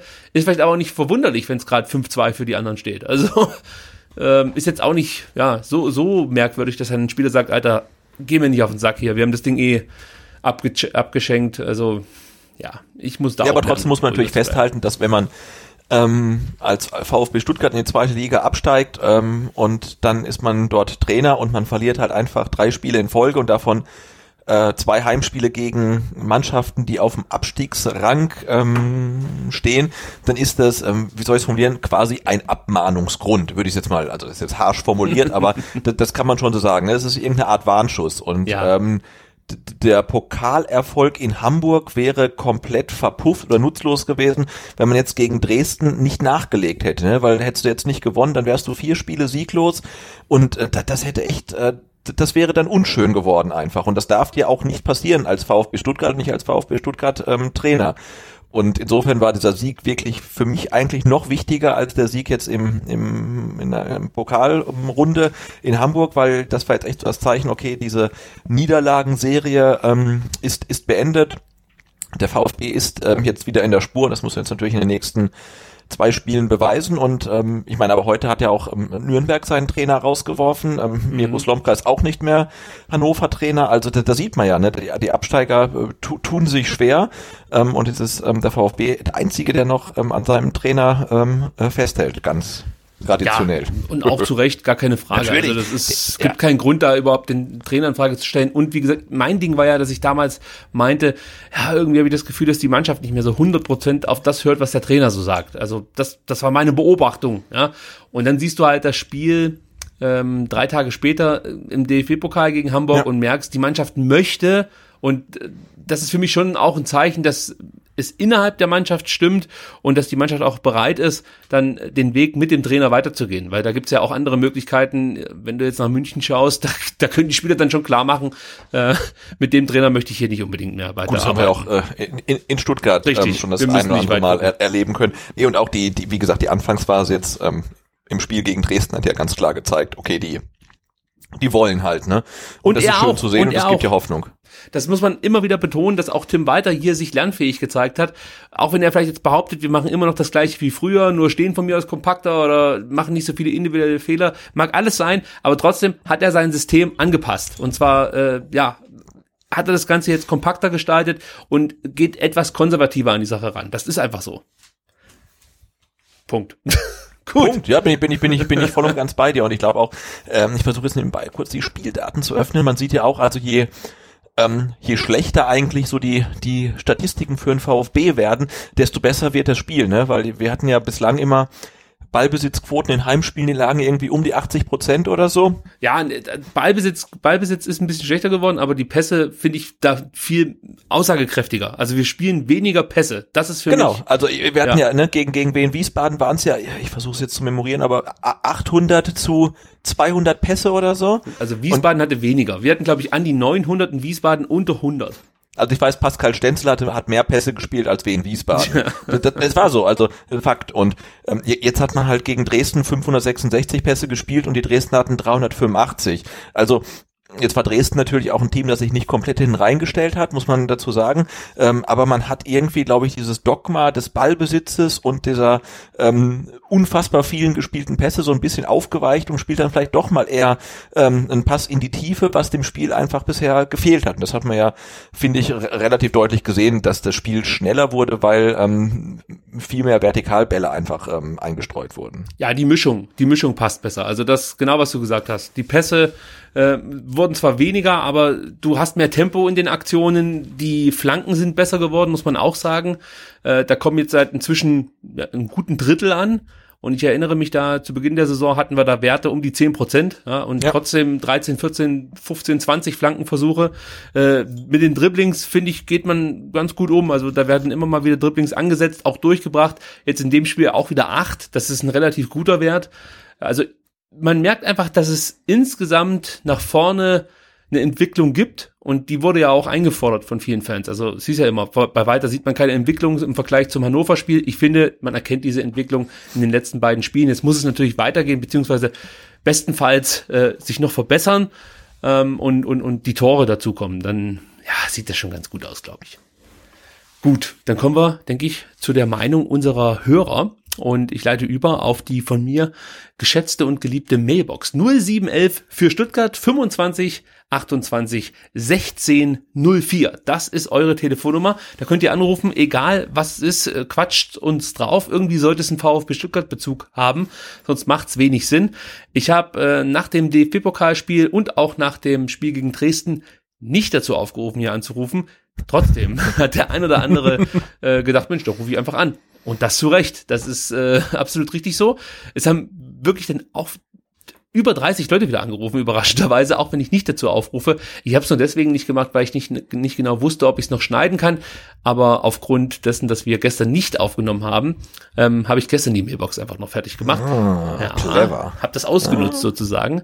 Und die, lieber Sebastian, hören wir uns jetzt kurz an. 20, 20, Fußballgott! Ohne das Dresden-Spiel jetzt gesehen zu haben, muss ich eine Frage stellen. Mit welcher Berechtigung spielt ein Askasiba eigentlich in einer Zweitligamannschaft? Wann hat der uns das letzte Mal irgendwas gerettet, Punkte gebracht oder irgendeine gute Aktion gebracht?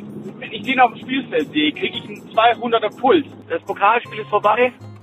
Es war eine kleine Wiedergutmachung für Samstag. Ich bin ja kein Fan von Castro, aber ich muss ehrlich zugeben, die Grätsche gestern in der ersten Halbzeit war wahrscheinlich die beste Aktion eines Linksverteidigers in der Saison vom VfB. al hat mir gut gefallen, Castro hat mir gut gefallen, Bartstube hat mir gut gefallen.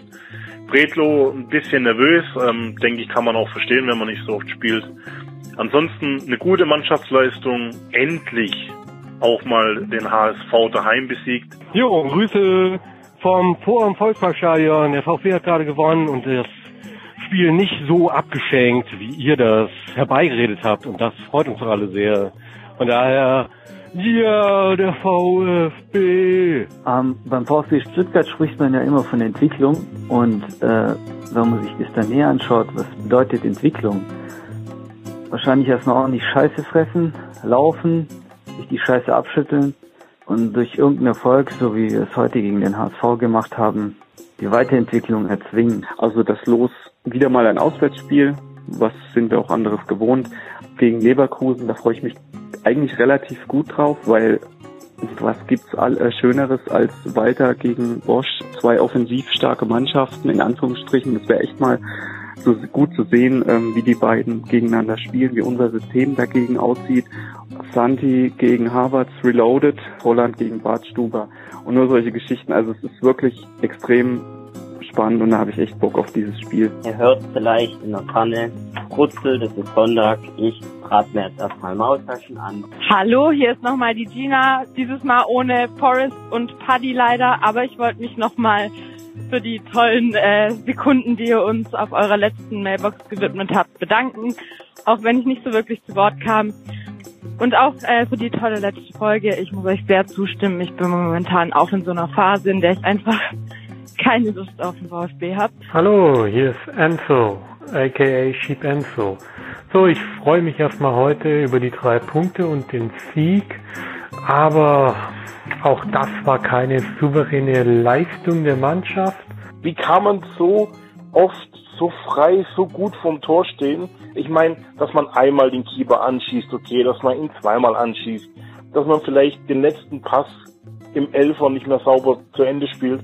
Sowas kann alles mal passieren. Sowas ist nicht schlimm. Aber doch nicht 90 Minuten über. Bayern 1 gegen Dresden und ähm, knapper Sieg gegen den HSV im Pokal. Äh, scheint ja doch zu funktionieren, irgendwie. Aber heute war auch wieder leider mehr Schatten als Licht. Aber darauf will ich gar nicht hinaus, sondern mir ist eigentlich viel wichtiger, was kann man eigentlich tun gegen diese Menschen, die tatsächlich pfeifen, wenn mal beim Stand von 2-1 ein Fehlpass passiert. Das ist doch wirklich ah, traurig. Was machen die Leute im Stadion? Wenn ich jetzt eben schon wieder lese, dass bald herausgefordert wird, dann äh, kann ich einfach nur noch mit dem Kopf schütteln, denn die haben in den letzten Jahren nichts gelernt anscheinend. Also mit der Taktik von heute, also rein taktisch gesehen, sollten wir fortfahren. Man sollte solche Spiele vielleicht auch mal mit drei, vier, fünf Toren Unterschied gewinnen können. Ach ja, und ich habe jetzt sehr verstanden, dass er heute ein Tor gemacht hat. Und ich will den Sebastian singen hören morgen beim SDR Podcast. Santa Maria, Insel, die aus Träumen geboren. Ich hab meine Sinne verloren in dem Fieber, das wie Feuer brennt. Endlich wieder ein Heimsieg, endlich wieder ein Sieg in der Liga. Es war mit das beste Spiel der Saison, meine Meinung. Ich freue mich über die Saisontore, über das Saisontor Nummer 2 von Silas. Ich freue mich über das Saisontor Nummer 1 von Santi. Das Spiel für sich genommen war großteils in Ordnung. Womit ich nicht zufrieden war, war der Strafstoß, da meines Erachtens Kone aus einer abseits verdächtigen Position kam. Was mir wenigstens gefällt, ist beispielsweise, Tim Walter für mich nicht so beratungsresistent wirkt, weil er zum zweiten Mal jetzt mit dem 4-3-3 antritt, was aus meiner Sicht mehr Stabilität bringt wie die Raute. Und äh, er zum Beispiel ja Avucha auch die Chance gibt, äh, oder mit Philips den Wechsel zu Avucha, ja, so ein Wechsel wo man sagt, okay, da hört er auch ein bisschen auf die Erfahrungswerte und sagt, okay, Abucha hat einfach jetzt auch zu unsicher gewirkt und wirf ihn nicht gleich wieder rein. Ich wollte nur sagen nochmal vielen, vielen Dank dem lieben Sebastian für den Vertikalplatz Und äh, wenn ihr mich nochmal braucht, ihr wisst ja, wo ihr mich findet. Ich wollte eigentlich nur mal meinen Cousin, den Philipp, grüßen, der den Podcast auch hört und ähm, der am Sonntag quasi noch hackevoll zum Spiel gefahren ist, weil wir davor mal einen Dreisischen gefeiert haben. Ähm, fettes Shoutout an Philipp und Steffen. Äh, Jungs, ihr seid der Hammer. Wenn ihr euch auch daran beteiligen möchtet und äh, eine Nachricht auf der VfB SDR Mailbox hinterlassen möchtet, dann ruft an unter 0711 2528 1604. Danke und auf Wiederhören. Das war die Mailbox für diese Woche und ihr habt's gehört, ja, es gab zu Beginn der Mailbox kritische Stimmen in Richtung Santiago Ascasiba, die muss ich natürlich unbedingt mit reinschneiden, auch wenn der Herr, der da angerufen hat, nicht wusste, dass Santi so eine Art Matchwinner wird im Spiel gegen Dresden. Sebastian, als du diese Kommentare ja, über Santiago Ascasiba gehört hat, hast, äh, was ist dir da durch den Kopf gegangen? Also ich dachte, ich glaube immer noch, er hat das ironisch gemeint. Ja, hat er ja auch. Und es gibt natürlich jetzt auch schon den neuen Song von ähm, oder für Santi Ascasiba. Ähm, wie habe ich ihn genannt? Santi grätscht wieder. Aber wir verschonen euch jetzt mit Gesang. Ihr habt es ja von gehört. Roland Kaiser, Santa Maria, Santi grätscht wieder. Mal gucken, genau, weil ich glaube, wenn wir jetzt anfangen, oder wenn ich jetzt anfangen würde zu singen, dann ähm, wird äh, Unity Media die, die neu ähm, etablierte Leitung sofort wieder kappen. Ja, und wenn die es nicht machen, dann nicht. So. da gehe ich von aus. Gut, dann äh, wurden mir mehrfach Kommentare, Sky-Kommentare geschickt, äh, so ist es richtig. Und zwar hatten mehrere Leute die Idee, den Sky-Kommentar aufzunehmen, als das 2-1 in Hamburg fiel durch Hamadi Al-Gadoui. Zum einen hörte man das äh, ja in der Aufnahme nicht allzu gut, muss ich ganz ehrlich gestehen. Und zum anderen weiß ich gar nicht, wie das rechtemäßig ist, wenn ich das Sky vorwurschte. Nicht, dass wir da was zu befürchten haben. Deswegen danke für die vielen Anrufe, die mir die Sky-Kommentare zur Verfügung stellen wollten. Aber ja, da äh, habe ich ein bisschen Angst gehabt. So, dann muss ich auch noch sagen, es gab Anrufe aus der Kurve in Hamburg und auch aus Stuttgart. Das ist auch so ein Problem, denn offensichtlich äh, können diese neuen Telefone nicht gut mit Fangesängen umgehen. Also man hört dann wirklich in der Aufnahme rein gar nicht. Sebastian, du hast es ja auch schon mal angehört. Mhm. Man hat so irgendwie das Gefühl, dass äh, jemand versucht, Fangesänge aufzunehmen, aber gefühlt auf dem Cannstatter Vasen steht und eben dann von dort aus versucht, äh, die Cannstatter Kurve aufzunehmen. Es ja, ich glaube, sobald es zu laut wird, äh, machen die, die, die Mikrofone irgendwie dicht. Ne? Ich habe es auch ja. mal mit, mit, mit äh, äh, Videos ähm, ge gehabt äh, mit dem iPhone ähm, aus, der, aus, aus dem Blog und wenn es dann einfach zu laut ist, dann, dann machen die komplett dicht und hat man nur noch so ein dumpfes Grummeln irgendwie und dann hat das leider gar keinen Wert mehr. Also da äh, müssen wir leider von abgehen, obwohl mir das sehr gut gefallen hat. Ich glaube, die Kesselhelden hat es mal ganz hervorragend hinbekommen. Es war aber bislang der einzige Anrufer, der es geschafft hat, Fangesänge äh, in Top-Qualität hier auf der STR-Mailbox abzuliefern. 0711 für Stuttgart 25 28 16.04 Ihr könnt es natürlich auch diese Woche aus Osnabrück versuchen. Ja, also der Versuch ist weiterhin erlaubt. Ähm, aber wenn es dann nicht in der Sendung landet, beziehungsweise nicht in der Mailbox, dann liegt es nicht daran, dass wir eure Fangesänge nicht mehr möchten, sondern dass wir sie einfach nicht richtig hören. So ist es. Dann bedanken wir uns natürlich bei der Gina, die die Telefonnummer endlich mal gebührend hier angesagt hat und äh, der auch nicht ins Wort gefallen wurde vom Forrest oder vom Paddy, wobei ich glaube, der Paddy hat sich auch zurückgehalten. Es war ja der Forrest, der viel erzählen wollte. den müssen wir vielleicht mal in die Sendung einladen, dass ja. der hier mit uns über den VfB spricht. Ja, oder übers Angeln. Ist ja auch ein begnadeter Angler, habe ich mir sagen lassen. Wäre das was, Sebastian? Hast du Interesse am Angeln? Äh, ich weiß nicht. Vielleicht. schon überlegt, dann glaube ich eher nicht.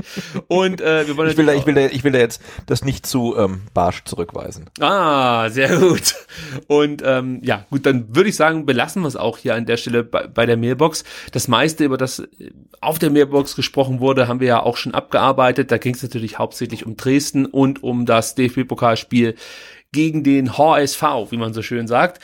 Und ähm, wir gucken auf unseren nächsten Gegner. Das ist genau, wir können uns noch ganz kurz, ich möchte mich noch ganz kurz ähm, bei der äh, ähm, Annette bedanken, die ja diese ähm, gegen Dresden auf dem Vertikalplatz äh, saß und ihre ähm, Sache weitaus besser gemacht hat als der Ralf. Also der konnte auch nichts dafür, der war ähm, gegen Kiel auf dem Vertikalplatz, aber äh, sie hat jetzt für drei Punkte gesorgt und wenn es dann wirklich mal wieder ähm, ja irgendwie spitz auf Knopf zugehen sollte und wir brauchen unbedingt ähm, drei Punkte, dann denke ich, ähm, werde ich das Ticket wieder ihr übergeben, ähm, damit sie dann ähm, den, den VfB zum, zum Heimsieg bringt im äh, Maxim-Trikot. Es hat wunderbar funktioniert.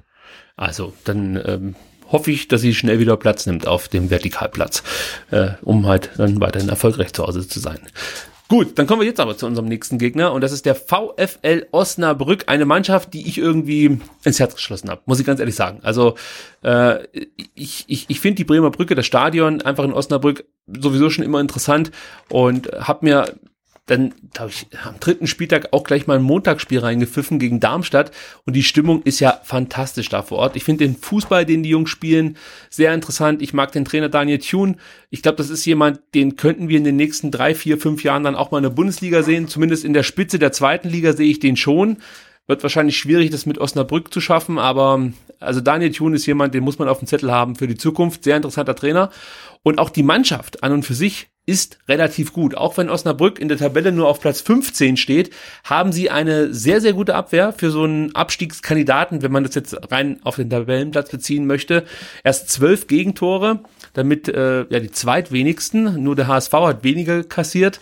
Sandhausen hat, glaube auch erst zwölf kassiert. Also das ist schon ein Markenzeichen dieser Mannschaft. Man trifft da nicht allzu oft.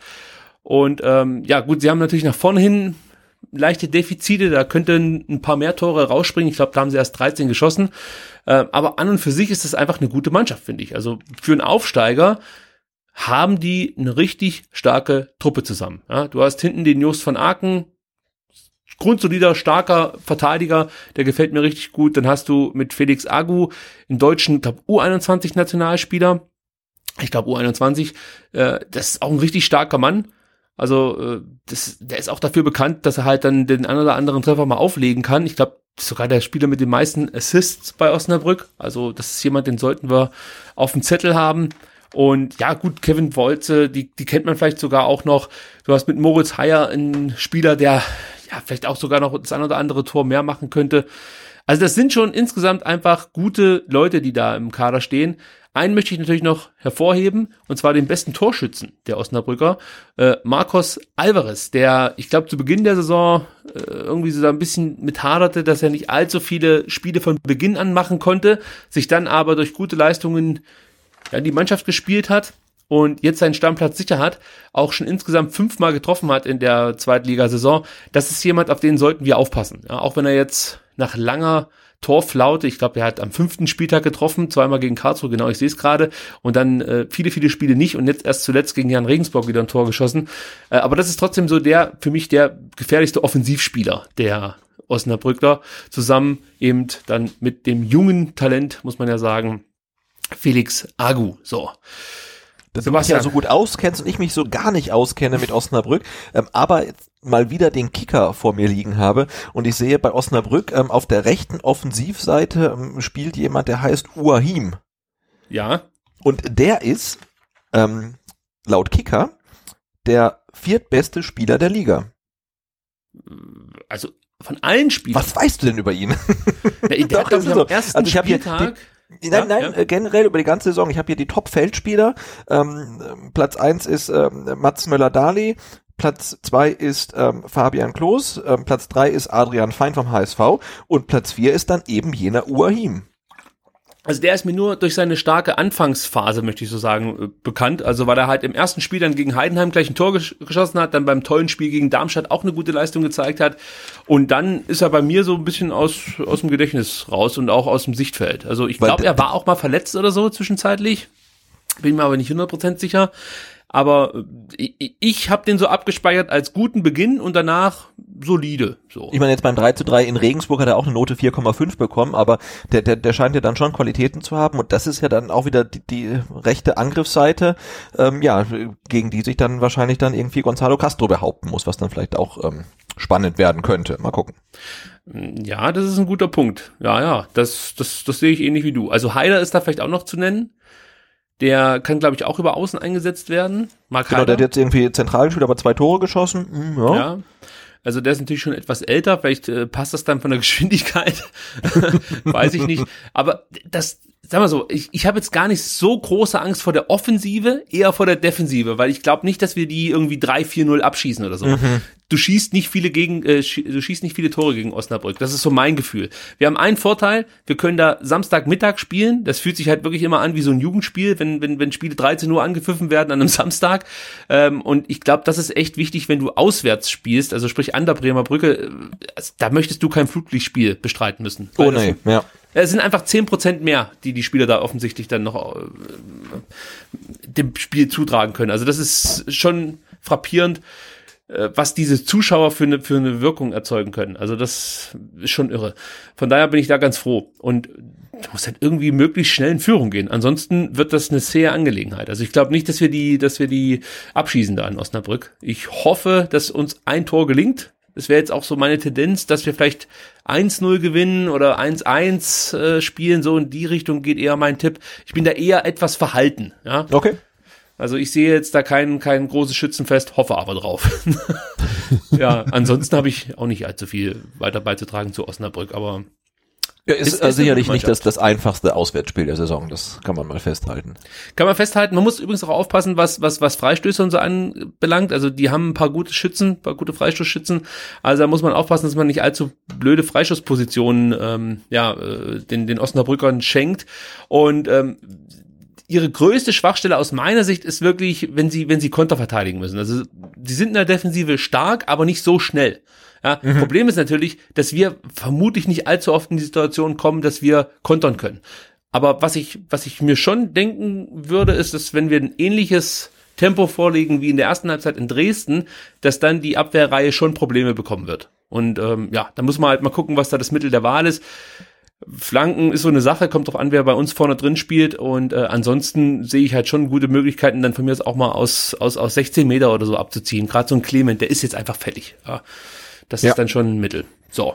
Ansonsten äh, kann ich nicht allzu viel zum Thema Osnabrück beitragen, außer dass ich mich auf dieses Spiel wahnsinnig freue. Ja, also, Mhm. Ja, ist vielleicht nochmal so ein, ein Härtetest, ne? Und, äh, ja, ja, ja. Und auch ein Charaktertest irgendwie, weil es wird sicherlich äh, ja nicht äh, kein, kein schönes Auswärtsspiel für die VfB-Spieler. Da ja muss man echt dann Zähne zusammenbeißen, Leistung bringen, ähm, Druck machen und so weiter. Also das wird, glaube ich, echt so so ein Charaktertest und dann gerade mit Hinblick auf die Länderspielpause die Woche drauf und dann das Derby danach ist es halt ah, kein kein unwichtiges Spiel. Ja, also verlieren solltest du es nicht, sonst hast du gleich wieder Druck im Derby. Du hast es schon angesprochen, aber ja, also ich, ich gehe davon aus, dass wir mindestens einen Punkt holen und ähm, ja, ein Dreier ist möglich. Brauchen wir vielleicht auch ein bisschen Spielglück, aber vielleicht ja. Ja und und ähm, Santi Ascasiva als Torschütze. ja, also davon gehe ich aus, dass wenn ein Tor fällt, dass das Santi machen wird. Auf jeden Fall, jetzt wo es läuft, keine ja, Frage. Ketchupflasche und so, ja. Apropos läuft, ja. Du hast ja zu Beginn unseres Stadtelf-Tipps immer mal wieder gesagt, Mensch, ja, du hast ja eh wieder gewonnen und jetzt, ich komme ja gar nicht mehr hinterher. Das Blatt hat sich komplett gedreht, lieber Mhm. Sebastian. Ja, die letzten zwei Spieltage, da hast du mich wirklich platt gemacht, anders kann ich nicht sagen. DFB-Pokalspiel, zehn von elf Spielern richtig vorhergesagt, ich nur sieben. Ja, weil du mich mit deinem blöden Kopper-Keeper nämlich in die Irre führen wolltest. Ja. Und ich bin drauf reingefallen und dann hat Tim Walter das nämlich doch so gemacht, nachdem ich ihn angerufen habe. genau, hast gesagt, pass mal auf, der Preto, Ja, der braucht Tim, auch mal. tu mir einen Gefallen, ja. Und es hat funktioniert. Und Ja. dementsprechend konntest du da wirklich viele, viele Punkte gut machen und hast dann auch gleich gegen Dresden auch nochmal abgeliefert. Zehn von elf Spieler richtig vorhergesagt. Ich nur neun. Das war dann nicht ganz so ähm, vernichtend für mich, aber nichtsdestotrotz musste ich meinen großen Vorsprung äh, oder der wurde, der wurde von dir etwas einge, eingeschrumpft. Also jetzt habe ich nur noch drei richtige Spieler Vorsprung. Ich habe 116 von 143 möglichen richtig getippt in der Saison und du 113 von 143. Also ein Kopf-an-Kopf-Rennen, wie man so schön sagt. Mhm. Umso wichtiger wird der Startelf-Tipp für diese Woche, lieber Sebastian. Und da hast du natürlich jetzt als Doppelsieger hier die Bürde anfangen zu müssen und deine Abwehrreihe und Torhüter mir präsentieren zu dürfen. Ähm, ja, also ich mache es mir einfach. Ähm, g- generell, ich glaube, wir spielen in Osnabrück genauso wie gegen Dresden, äh, nur mit Bartstuber für ähm, Nathaniel Phillips. Potzblitz, so sagt man so schön. äh, ja, also das wäre jetzt auch mein Tipp gewesen. Und ich bleib auch dabei. Ähm, ist natürlich relativ unspannend jetzt für alle, die sich vielleicht auf dem Ja, aber da, da, da müsst ihr durch. Ja, ich meine, die einzige Frage, die sich mir stellt, ist, ob Clement oder Förster eine Pause bekommen. Ja, oder ob er vielleicht auch vom System nochmal umschwenkt und dann doch wieder mit zwei Stürmern spielen lässt oder so. Das ist jetzt die einzige Frage, die bei mir offen ist. Aber wenn er dieses ähm, 4-3-2-1 spielt, ja, dann, dann gehe ich davon aus, dass er dieselben Leute auf den, auf, auf, aufs Feld schickt.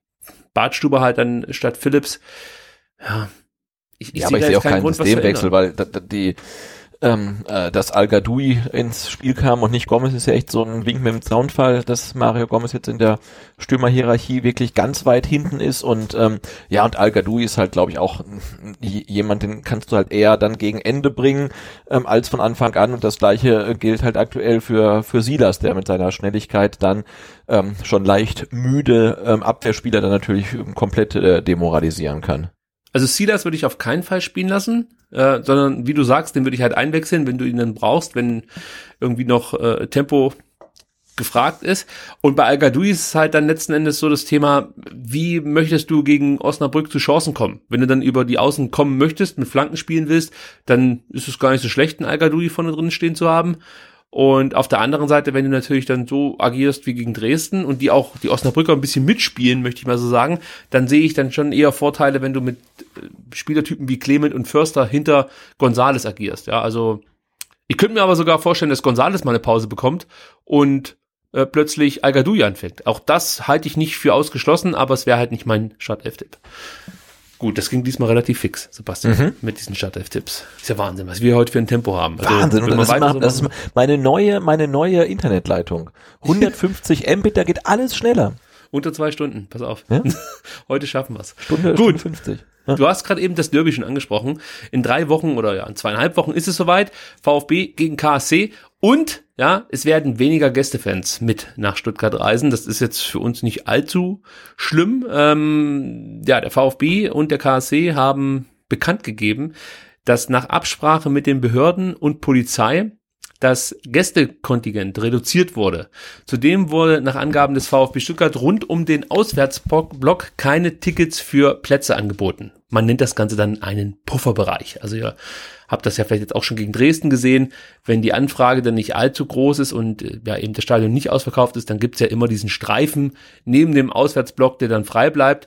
Und äh, gegen den KSC hätte man natürlich diesen Streifen auch verkaufen können, aber ja, aus Sicherheitsgründen macht man das nicht und das schlägt sich wie folgt durch, möchte ich fast schon sagen. 2017 waren 6000 Karlsruhe-Fans mit in Stuttgart und jetzt in, äh, ja, in dem Jahr 2019 werden nur 3750 KSC-Fans mit nach Stuttgart reisen und Tickets gingen auch nur an Mitglieder und Dauerkarteninhaber. Also da werden wohl deutlich weniger KSC-Fans in zweieinhalb Wochen hier in Stuttgart erwartet. Ja, finde ich nicht so schlimm. Äh, Aber es sieht natürlich irgendwie scheiße aus mit dem Streifen. Also, das ist das einzige Problem, was ich an der Sache habe. Ja, aber gut, aber direkt neben dem Gästeblock mag dann auch irgendwie niemand sitzen. Ja, aber ich da weiß gebe ich dir- gar nicht, da gab es doch jetzt dieses, diese, diese, diese Early Bird Pakete. Äh, aber waren das nicht die Blöcke dann neben dem, neben dem Gästebereich, die dann da angeboten wurden? Also das weiß ich nicht, ehrlich gesagt. Ich weiß, dass es dieses Paket gab, ähm, aber wenn es dann so war, dann werden die wahrscheinlich irgendwo anders hingesetzt. Also ich finde halt, ich finde halt blöd, dass du solche Pufferbereiche brauchst. Ja, also ich finde Ja, ja, natürlich okay, es dass, blöd, ja, dass du da deine Party feierst und ich habe auch kein Problem damit, wenn da mal ein paar Bengalos brennen, solange sie einfach nur nach oben gestreckt werden und nicht in Blöcke fliegen oder auf, aufs Spielfeld oder so, dann ist es für mich Gut, völlig das, in das, Ordnung. genau, weil das war ja 2017 der Fall, dass die ähm, KSC-Fans dann äh, ähm, ihr, ihr Zeug da halt irgendwie auf den, auf den Platz abgefeuert haben und ähm, beinahe ihre eigenen Spieler getroffen haben. Und das ist Ja, das braucht's nicht. Ein No-Go, ja. Ja, und äh, dann hat das halt eben zur Folge, dass in dem Fall ja knapp 3000 Fans nicht mit nach Stuttgart reisen dürfen. Und ähm, ja, sind sie selber schuld. Kann ich mitleben. Ich bin gespannt, wie es dann für uns aussieht, wenn wir nach Karlsruhe fahren. Ob es da auch irgendwelche, ähm, ja, ich überlege gerade, gab es von unserer Seite äh, abgefeuerte Bengalos in Richtung Platz oder so? Ich weiß, dass es da auch ganz schön gequalmt hat und gebrannt hat in Karlsruhe, aber ich glaube, da flog nichts auf den Platz, oder? Nee, aber ähm, soweit ich weiß, ist das auch so ähm, der Ehrenkodex der Stuttgarter Ultras, dass ähm, wenn Pyro abgefeuert wird, die dann auch definitiv im Block bleibt und nirgendwo hingeschossen wird. Ja, anders als zum Beispiel bei Union Berlin. Ja. Kultclub. So. Gut, dann äh, müssen wir noch ganz kurz auf das WLAN-G zu sprechen kommen. Wir haben ja letzte Woche schon äh, ausführlich darüber berichtet, möchte ich fast schon sagen. Und jetzt hat sich auch der Verein dazu positioniert. Und es gibt gleich noch interessante Neuigkeiten von Sebastian, der mit, äh, weiß nicht, mit dem, ist es ein Besitzer von, von Voting Tech Ja, oder? das ist der Geschäftsführer von Voting Tech, Geschäftsführer genau. von Ja. Voting Tech, äh, sich unterhalten hat und äh, da wird er gleich noch ein bisschen was aus dem Nähkästchen zu plaudern haben. Also, der VfB hat sich wie folgt geäußert, die Darstellungen des Sachverhalts sind entweder inhaltlich falsch oder so verkürzt, dass sie einen Eindruck, einen falschen Eindruck erwecken. Diesen Darstellungen wird daher vollumfänglich widersprochen. Falls ihr euch nicht erinnern könnt, es war so, dass Voting Tech, oder Sebastian, du hast ja mit dem Jungen telefoniert, mit dem Herren, Entschuldigung. Vielleicht kannst du noch mal kurz zusammenfassen, was Voting Tech dem VfB vorwirft. Das weiß ich jetzt ehrlicherweise gar nicht mehr genau, was Voting Tech dem VfB vorwirft. Ich naja, weiß nur, das, das, das Ding war halt, dass sie dieses Komplettpaket angeboten haben. Der VfB Genau, hat gesagt, äh, wir brauchen kein Komplettpaket. Wir können das mit dem Internet selber machen. Bringt ihr die Tablets, wir bringen ähm, den Juice sozusagen, wir bringen das Netz. Ja, ja, genau. Oh, und äh, dann, das war ein Punkt, ja, dass es da nicht so richtig funktioniert hat. Und ich glaube, jetzt war es ja dann auch so, dass der VfB Stuttgart ein paar andere Dinge, die von Voting Tech, ähm, ja, ich möchte sagen, gebraucht wurden, nicht ganz so an den Start gebracht haben, wie das, wie das vereinbart war. So möchte ich es mal sagen. Genau, also ich hatte ähm, die, die Gelegenheit mit dem äh, mit dem Geschäftsführer von Voting Tech zu telefonieren am äh, am Freitag, der bei uns ja Feiertag war, aber in Berlin, wo die Firma sitzt, dann glücklicherweise nicht und dann ähm, konnte ich mich mit ihm unterhalten und das war auch wirklich sehr interessant.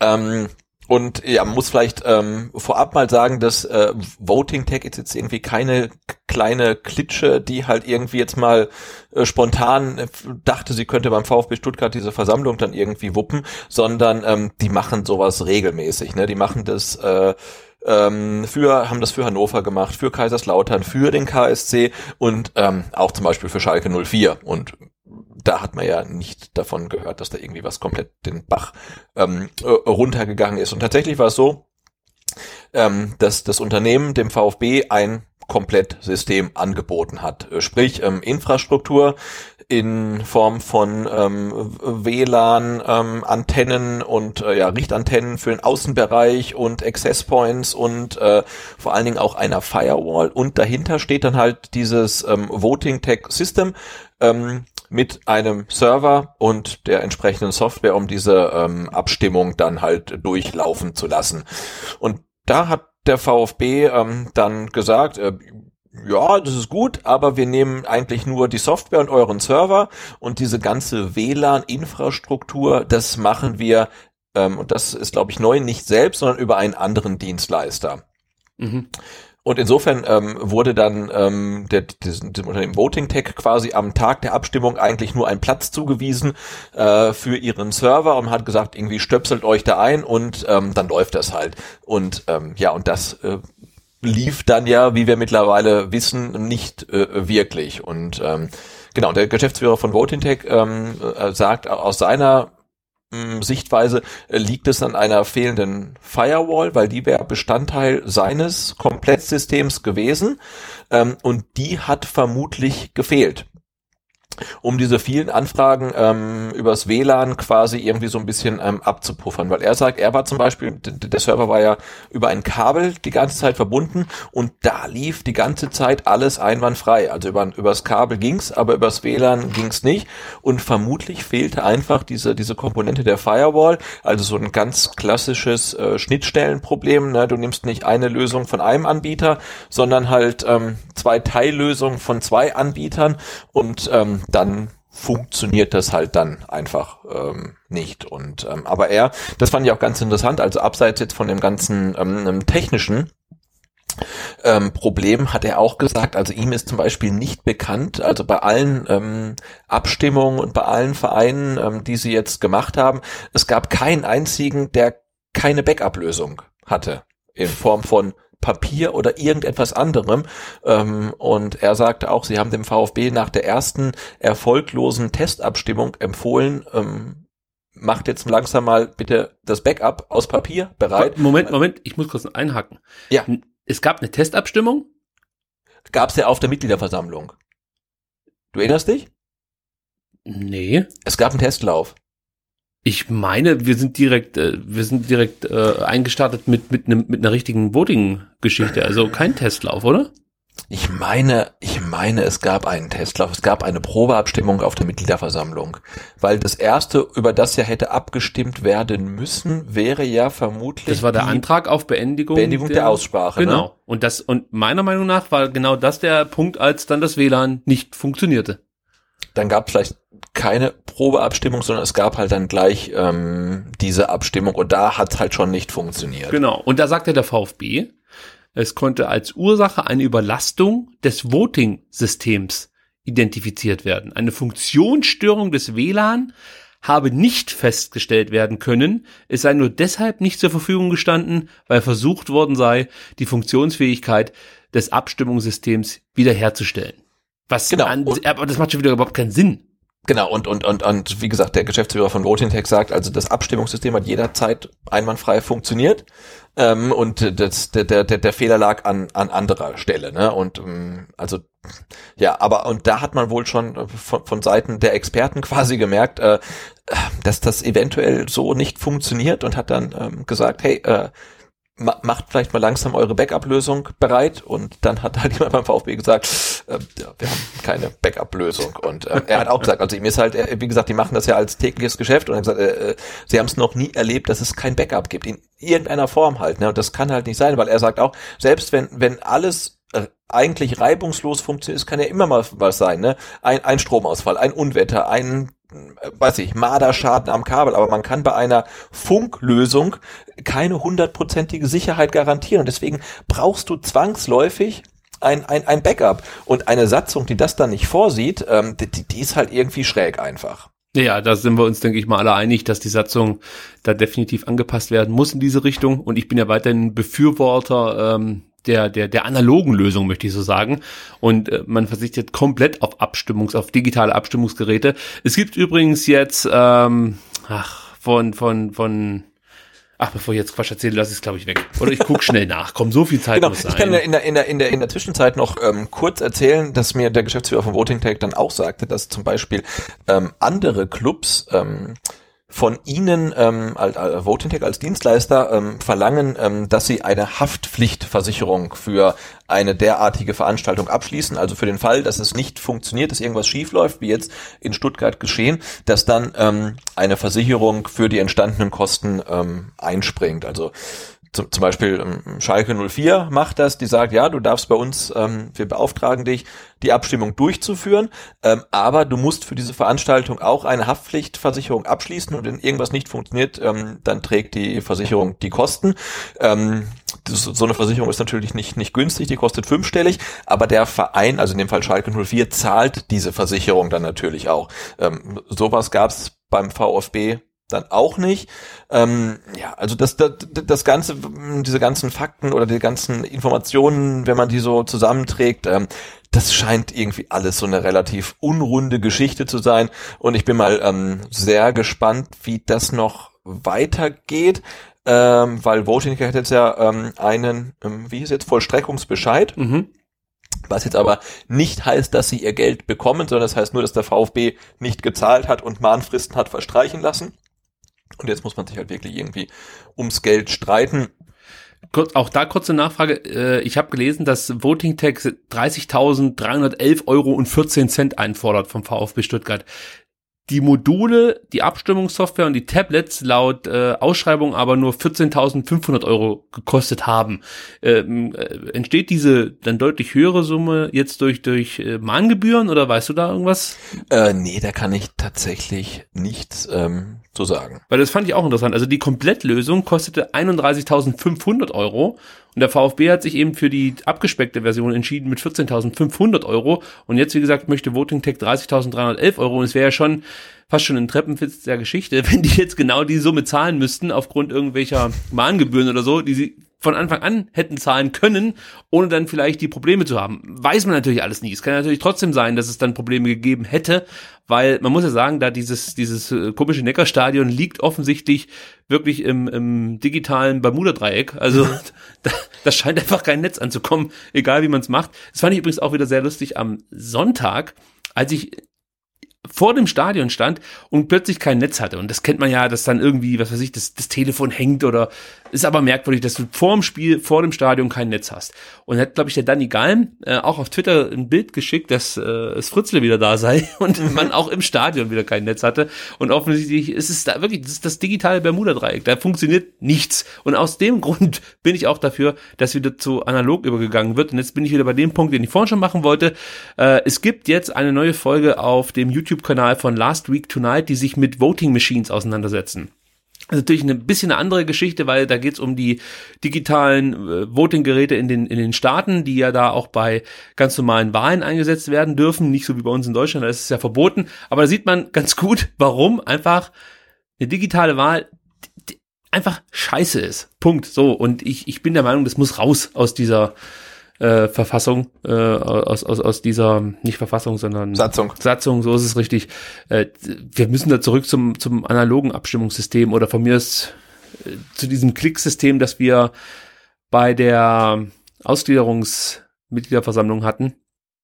Ähm, das, das war ja keine WLAN-Geschichte, oder? Das war ja irgendwie so ein elektronisches Abstimmungssystem Ja, oder ging das auch übers WLAN? Ich meine, es wäre auch Funk gewesen, aber es ging halt über ähm, ähm, separate Abstimmungsgeräte. und ich bin aber auch mal sehr gespannt, wie jetzt am 15.12. dann abgestimmt wird, ne? weil es ist ja Indoor und der VfB hat ja gesagt, naja, man hat einen anderen Dienstleister, man wird ähm, nach wie vor ähm, digital abstimmen ähm, und ich denke, es läuft daraus, darauf hinaus, dass man vermutlich mit so Scankarten arbeitet. Ne? Also du hast irgendwie Karten mit einem Barcode Mhm, oder mit mhm. einem, mit einem QR-Code ähm, und musst dann aber schon vor irgendeinem Lesegerät und deine Karte dann da dran halten. Das kann man natürlich als digital verkaufen. Eigentlich ist es analog, weil du kannst die Karte auch genauso gut reinschmeißen, nur dass halt in Echtzeit quasi ausgezählt wird. Ähm, aber ich glaube, wir werden äh, am 15.12. keine ähm, Abstimmung per WLAN erleben. Aber ich bin mal gespannt. Ich bin auch mal gespannt, wie das WLAN geht ähm, vom 15.07. irgendwie ähm, ausgeht, weil also ja, er hat mir wirklich ähm, viel erzählt und es war sehr interessant ähm, davor und danach und äh, ja, das, das ganze Ding lief halt echt überhaupt nicht rund und ähm, nicht so, ähm, wie man es eigentlich erwarten müsste ähm, von einer Mitgliederversammlung mit ein paar tausend Leuten. Also es läuft alles auf einen Rechtsstreit hinaus, deiner Meinung nach. Ja, es sch- scheint so, ne? Nachdem jetzt so quasi die Büchse der Pandora geöffnet ist und man sich nicht ähm, einigen konnte, ohne ähm, dass die Öffentlichkeit äh, von den vom Twist ähm, erfährt, ähm, ja, befürchte ich schon, dass das irgendwie ein bisschen äh, länger noch dauern wird. So, dann nehmen wir diese Ausgabe an einem Dienstag auf. Morgen ist Mittwoch, wenn ihr das Ganze hier zum ersten Mal hören könnt, möchte ich so sagen. Und am Donnerstag, ja, am 7.11. werden wir erfahren, wer denn letzten Endes am 15.12. zur Wahl steht und für wen wir den QR-Code abscannen können oder was auch immer es dann gibt für eine Möglichkeit. Ähm, wird natürlich ganz spannend sein. Wir haben ja letzte Woche schon drüber gesprochen. Susanne Schosser, Christian Riedmüller, Martin Bitzer und Klaus Vogt sind die letzten vier verbleibenden Kandidaten. Zwei davon werden es dann letzten Endes werden. Die stehen auch schon fest. Uns sind die nicht bekannt, aber die werden dann, wie gesagt, am Donnerstag äh, der Öffentlichkeit vorgestellt. Meinst Und du, die stehen jetzt schon fest? Es gibt vom Beirat jetzt keine, keine finalen ähm, Ich weiß, dass sie jetzt schon feststehen. Okay, okay. Oh, aber gut, ist jetzt auch nicht so verwunderlich. Also ich kann mir jetzt nicht vorstellen, dass die am Mittwoch sich nochmal zusammensetzen und sich Oh, wer weiß, du, wer weiß. Ja, also das würde ich fast schon unprofessionell finden, wenn man sich dann echt am Mittwoch erst hinsetzt äh, und am besten dann noch, weiß ich nicht, auf dem Handy irgendwie ähm, ja, so ein Statement tippt. so, ähm, nee, also natürlich stehen die jetzt schon Nee, fest. ver- vermutlich stehen sie jetzt wirklich schon fest. Ja. Und dann sind wir mal gespannt, wer es dann werden wird. Ich möchte mich hier nicht zu einem Tipp hinreisen lassen, aber ähm, ja, also ja, ich möchte mal so sagen, alles, was ich bis jetzt gehört habe, sind alle vier Kandidaten wirklich auch geeignete Kandidaten. Also das hörte sich wirklich sehr gut an, auch über die Kandidaten, die man jetzt vielleicht nicht so kennt. Ja, Frau Schosser und Herr Riedmüller, nee, äh, Herr Bitzer, weil Mhm. Herr Bitzer inzwischen eigentlich äh, dann, dann auch bekannt wurde, möchte ich mal sagen. Da gab es ja jetzt einige Artikel über ihn, die man finden konnte und äh, ja, so ein paar Leute, die ihn kennen aus seiner Zeit als ähm, Direktor des Württemberg-Gymnasium, haben ja auch ein bisschen was erzählt. Bleibt nur die Susanne Schosser übrig, die man jetzt nicht so gut kennt, aber da wurde mir auch mitgeteilt, dass das eine sehr, sehr gute Kandidatin sei. Und mal gucken, wer es dann am Ende wird. Bleibt also spannend. Guido Buchwald hat sich auch nochmal zu Wort gemeldet. Wir werden das Thema jetzt nicht nochmal komplett aufarbeiten, weil wir haben ja letzte Woche schon viel dazu gesagt. Im Endeffekt hat sie auch nicht viel geändert. Ja, der Buchwald bleibt bei seiner Meinung, dass da einiges schief läuft im Aufsichtsrat, kann so richtig oder wird nicht ganz so konkret, wie ich mir das wünschen würde. Der VfB bzw. der Vereinsbeirat bestreitet die Anschuldigungen von Guido Buchwald und äh, am besten, Sebastian, habt ihr das vom Vertikalpass zusammengefasst mit einem GIF. Äh, ich weiß jetzt nicht, wie ich das beschreiben soll, aber man sieht halt, wie sich zwei Männer, was ist das, kratzen oder abklatschen? Ich kann es nicht so richtig definieren, aber es wirkt halt wirklich so ein bisschen wie so ein, wie so ein Bitchfight, wenn man äh, das so ausdrücken darf.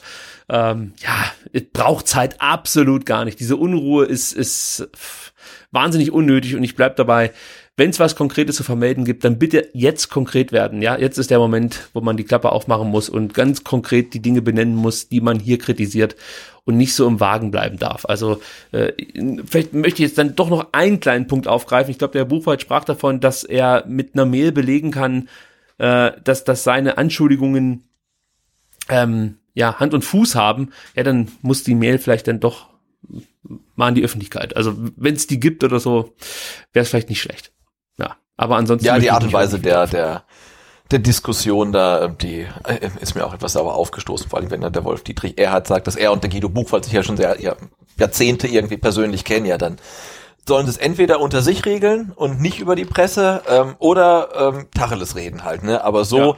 ist es halt irgendwie so ein, ah, so ein, so ein, so ein, so ein Pseudo-Fight, ähm, der, der zu nichts führt, außer zu noch mehr Unruhe irgendwie im VfB und äh, zumindest den VfB irgendwie nicht, nicht weiterbringt und dann kann man es auch lassen ähm, oder man macht es halt dann irgendwie richtig und und sagt halt ja äh, spricht halt wie du sagst ne ähm, Tacheles ähm, spricht die Sachen an legt legt irgendwelche Belege vor aber so ist es einfach ähm, unschön und ein bisschen Kindergarten wir können ja jetzt schon mal anteasern. Nächste Woche werden wir die reguläre Folge auch erst am Dienstag aufnehmen, weil wir beim dunkelroten Tisch sind. Und vielleicht gelingt es uns vom dunkelroten Tisch auch noch eine Folge aufzunehmen.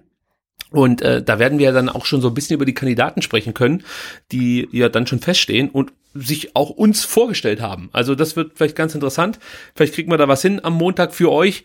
Und ähm, das Thema Vereinspolitik nimmt natürlich jetzt Fahrt auf. Ja. An der Stelle kann ich vielleicht auch noch mal darauf hinweisen, dass es eine wundervolle Veranstaltung geben wird. Aller vier VfB-Fan-Podcasts, die Viererkette live am Donnerstag, 28.11.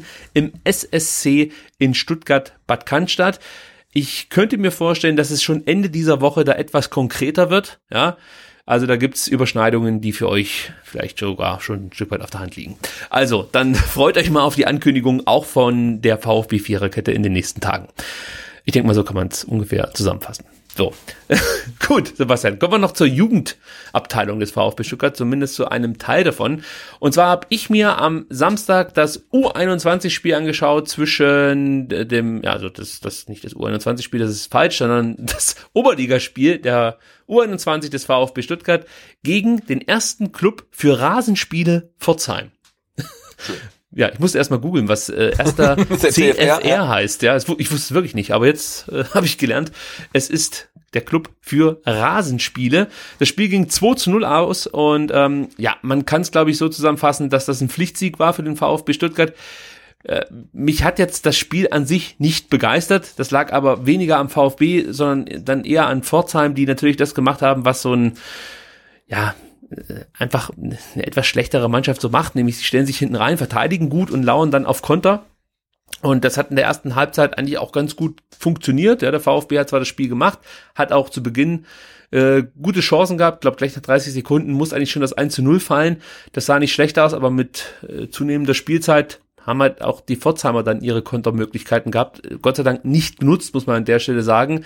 Und die Entscheidung fiel dann äh, erst kurz vor Schluss oder ja, in der 78. Minute, 12 Minuten vor Schluss, als Jan Kliment sein sechstes Saisontor erzielen konnte, nach einer Vorlage vom eingewechselten Joel Richter, der dann in der 81. Minute den Sack zugemacht hat mit dem 2 zu 0.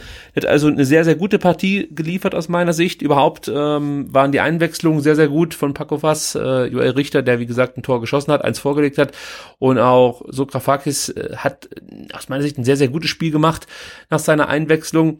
Die ja, Spieler aus der ersten Mannschaft haben mich nicht so begeistert. Tangi Kulibali war mit dabei und äh, Matteo Klimowitz, Roberto Massimo, der ja in der Oberliga schon das ein oder andere Mal aufgedreht hat, aber jetzt gegen Pforzheim nicht so zur Geltung kam, wie ich das schon gesehen habe in Oberligaspielen.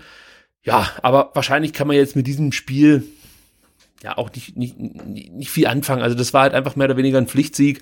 Und äh, jetzt heißt es halt einfach äh, das nächste Spiel oder sich aufs nächste Spiel freuen am 9.11. gegen die Stuttgarter Kickers. Äh, das ist natürlich dann schon nochmal eine andere Nummer.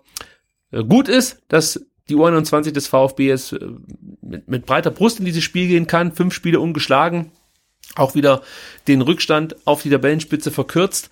Und ja, ich bin jetzt natürlich gespannt, wie es dann gegen die Kickers läuft am im 9.11.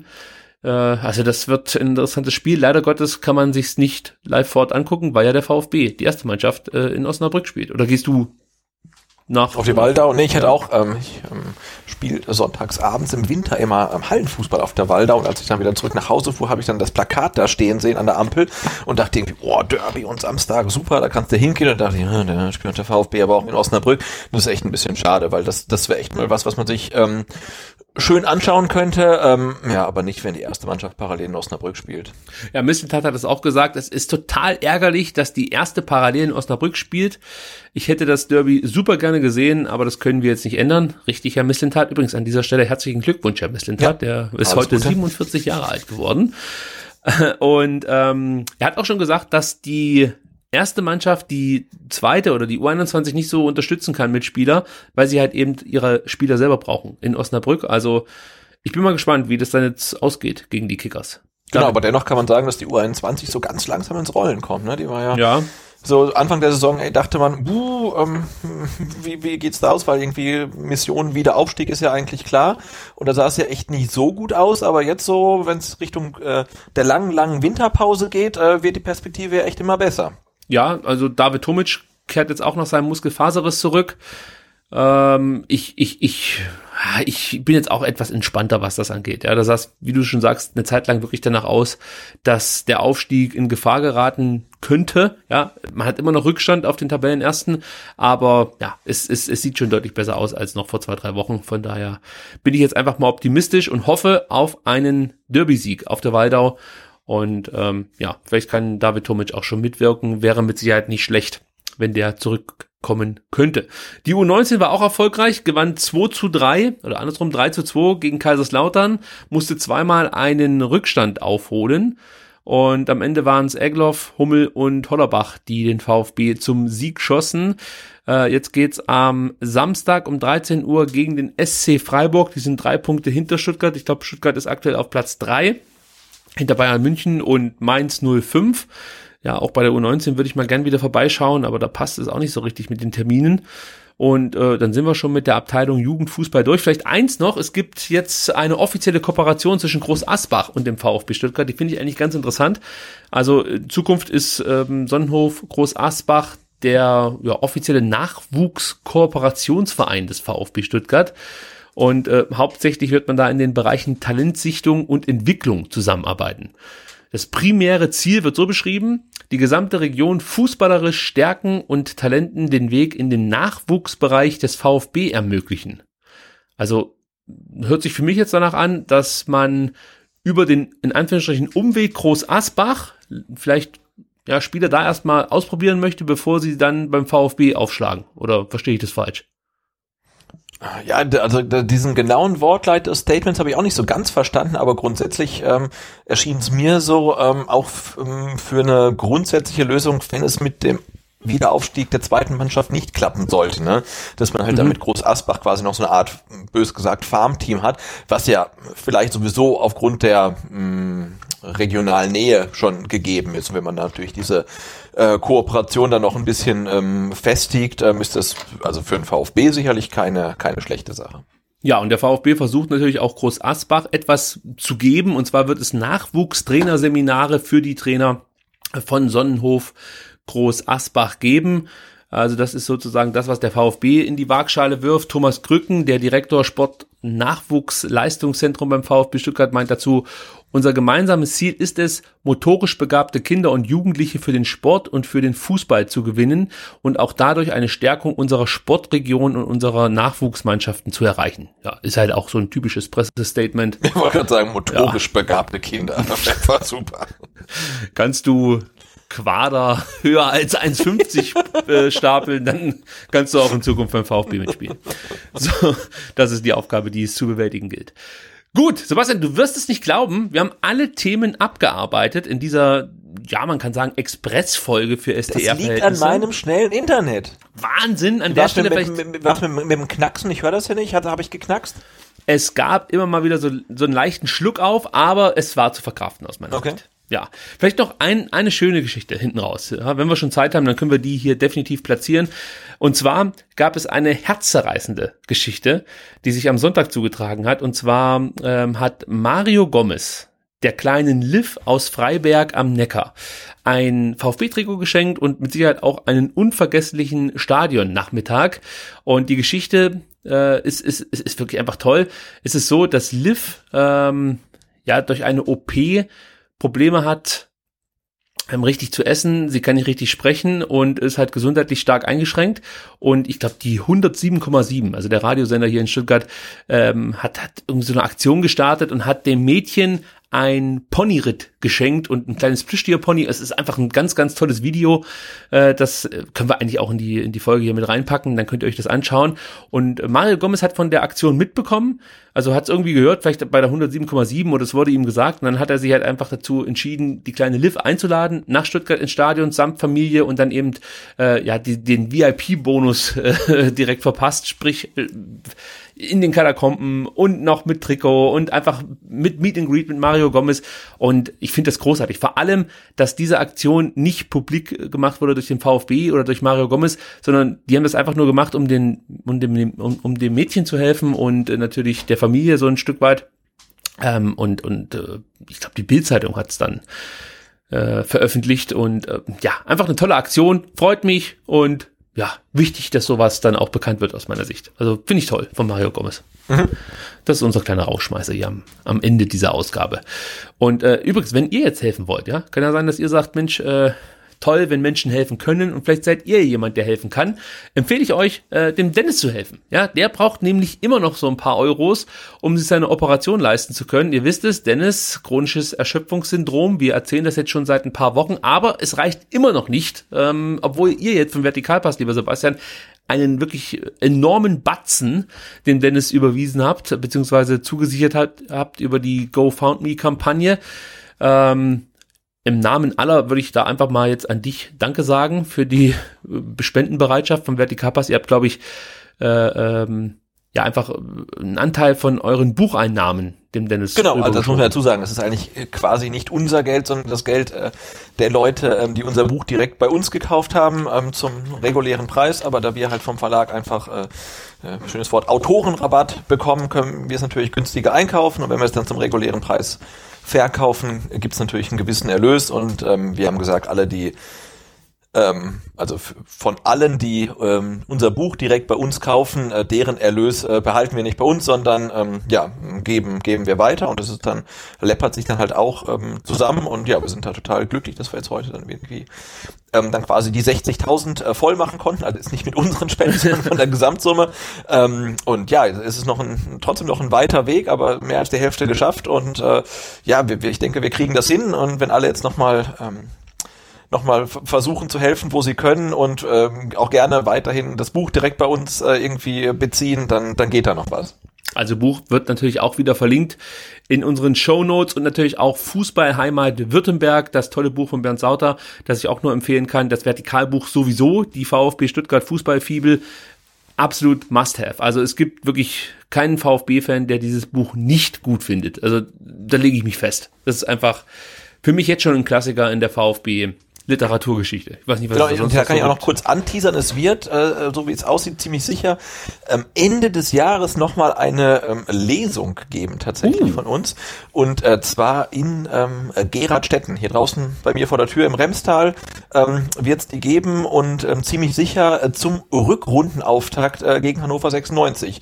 Davor, am Samstag als Frühschoppen quasi. Also schon mal so für den Hinterkopf, aber wenn wir das alles festgezurrt haben, dann ähm, gibt es da sicherlich nochmal was Konkretes. Ja, dann nehmen wir noch gleich eine STA-Ausgabe live auf. Nein, So. natürlich nicht. Nein, natürlich nicht. Ich lasse euch lesen und äh, bin froh, wenn dann auch endlich mal Winterpause ist und man Ruhe hat vor diesem hektischen Business-Fußballwelt. Ja, also zum Schluss nochmal der kleine Hinweis. Am 28.11. Viererkette live. Ähm, mehr Informationen gibt's dann Ende der Woche, aber ich kann euch versprechen, es wird sich lohnen. 28.11., das ist ein Donnerstag im SSC in Stuttgart-Bad Cannstatt. Lieber Sebastian, ich bedanke noch mich. einen, da, oh, da, sorry.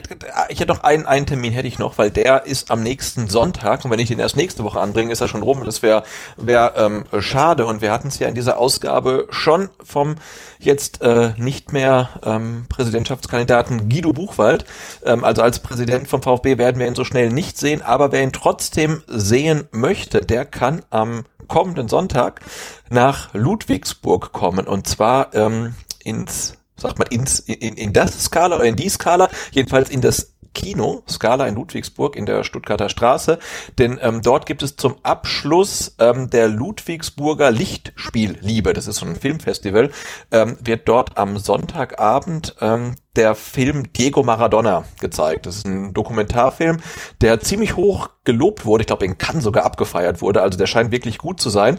Ähm, der wird gezeigt am kommenden Donnerstag um 19 Uhr. Ähm, und im Anschluss an diesen Film gibt es dann ein Gespräch mit Guido Buchwald, was ich total geil finde, weil das passt ja her hervorragend dazu. Ähm, und das ist, wie gesagt, am kommenden ähm, Sonntag 19 Uhr, Skala Ludwigsburg. Und man kriegt Tickets dafür, die sind auch gar nicht so teuer. Ich glaube, kosten 9 Euro oder 10 Euro. Ähm, kriegt man ähm, auf der Website ähm, vom Skala. Ich glaube, das könnte eine ganz coole Sache sein. Wie gesagt, der Film ist hoch gelobt, ist sicherlich sehr interessant und anschließend gibt's ähm, ein Gespräch mit ähm, Guido Buchwald live und in Farbe dort auf der Bühne. Das könnte sehr interessant sein. So, jetzt möchte ich dich verabschieden, Sebastian. Ed Butze ist dein Twitter-Account. Äh, bitte folgen, bitte folgen. Und natürlich Ed Vertikalpass. Das ist der andere Twitter-Account von dir, zusammen mit dem Zwigel, ABZ auf Twitter. Und ähm, dann gibt es natürlich noch vertikalpass.de. Da könnt ihr die neuesten VfB-Artikel, möchte ich fast schon sagen, äh, Blogbeiträge lesen. Gab es jetzt auch wieder einen sehr, sehr empfehlenswerten Blogbeitrag zu Carlos Manet. Also, äh, das ist mir wirklich, äh, es war einfach nur toll. Ich, ich frage mich, wie man auf solche Texte kommt und diese, diese oder die Gedanken, die, die habe ich ja unter Umständen auch, aber ich könnte sie nie so in Worte fassen, wie ihr das könnt. Und da verneige ich mich mal wieder und empfehle jedem, diesen äh, Carlos Manet äh, Blogbeitrag zu lesen. Großartig, fantastisch. Danke, Und- ich geb's weiter. Ja, also du bist ja auch ein Teil davon. Ja Also gut, ich habe den Text habe ich nicht geschrieben, aber das ist ja so, äh, da, da, ja, wo wir uns so ein Stück weit ergänzen. Ich hatte ja dann irgendwie dieses Bild noch im Kopf, äh, das ich dann gemacht hatte von äh, Simon Terodde, wie er den Elfmeter schießt zum 3 zu 3 gegen Dresden. Habe es dann auf Instagram gepostet und war dann ja auch auf der Hinfahrt nach Ostwestfalen auf der Autobahn, als ich wieder Beifahrer war und äh, war dann total ergriffen, als ich dann auf einmal Kommentare von Simon Terodde und äh, Carlos Manet unter dem Instagram-Beitrag hatte. Ähm, und der Andreas hat sich da gedacht, hey, w- wenn das irgendwie für so viel ähm, Furore sorgt, warum macht man nicht gleich einen Text drauf? Und er hat dann die große Gabe, dann halt irgendwie aus diesem ähm, epischen Bild halt irgendwie noch einen epischen Text zu machen, ähm, der, der noch viel besser ist. Also es hat mich auch ähm, ja sehr gefreut, vor allem irgendwie so Carlos Manet, das war ah, schade einfach, ne? Ja, absolut. Hast du nicht den äh, Text zum Dresden-Spiel geschrieben oder war das zum Hamburg-Spiel? Ah, ich habe glaube ich zum Hamburg-Spiel geschrieben. Also irgendwann habe ich von dir nämlich neulich auch gelesen. Und da hab ich Ja, so hin und, hin und wieder schreibe ich auch mal. Ja, ich habe auch zu. Hamburg habe ich einen Text geschrieben, ja. Dann war's der. Super. Ähm, SDR findet ihr auf Twitter, Facebook, Instagram unter @vfbsdr, außer auf Facebook. Ich vergesse es selber noch. Es ist VF3SDR auf Facebook. Sonst VfB @vfbsdr und äh, natürlich die Webseite vielleicht auch nochmal durchgeben vfbsdr.de. Ja, wird viel zu selten gesagt. An dieser Stelle bedanke ich mich jetzt dann wirklich abschließend bei dir, Sebastian. Ähm, ja, und dann freue ich mich schon auf nächste Woche. Vielleicht gibt's sogar zwei Folgen. Mal gucken, ob das funktioniert. Gut, dann ähm, ja, sagen wir bis nächste Woche. Ciao. Genau, bis nächste Woche.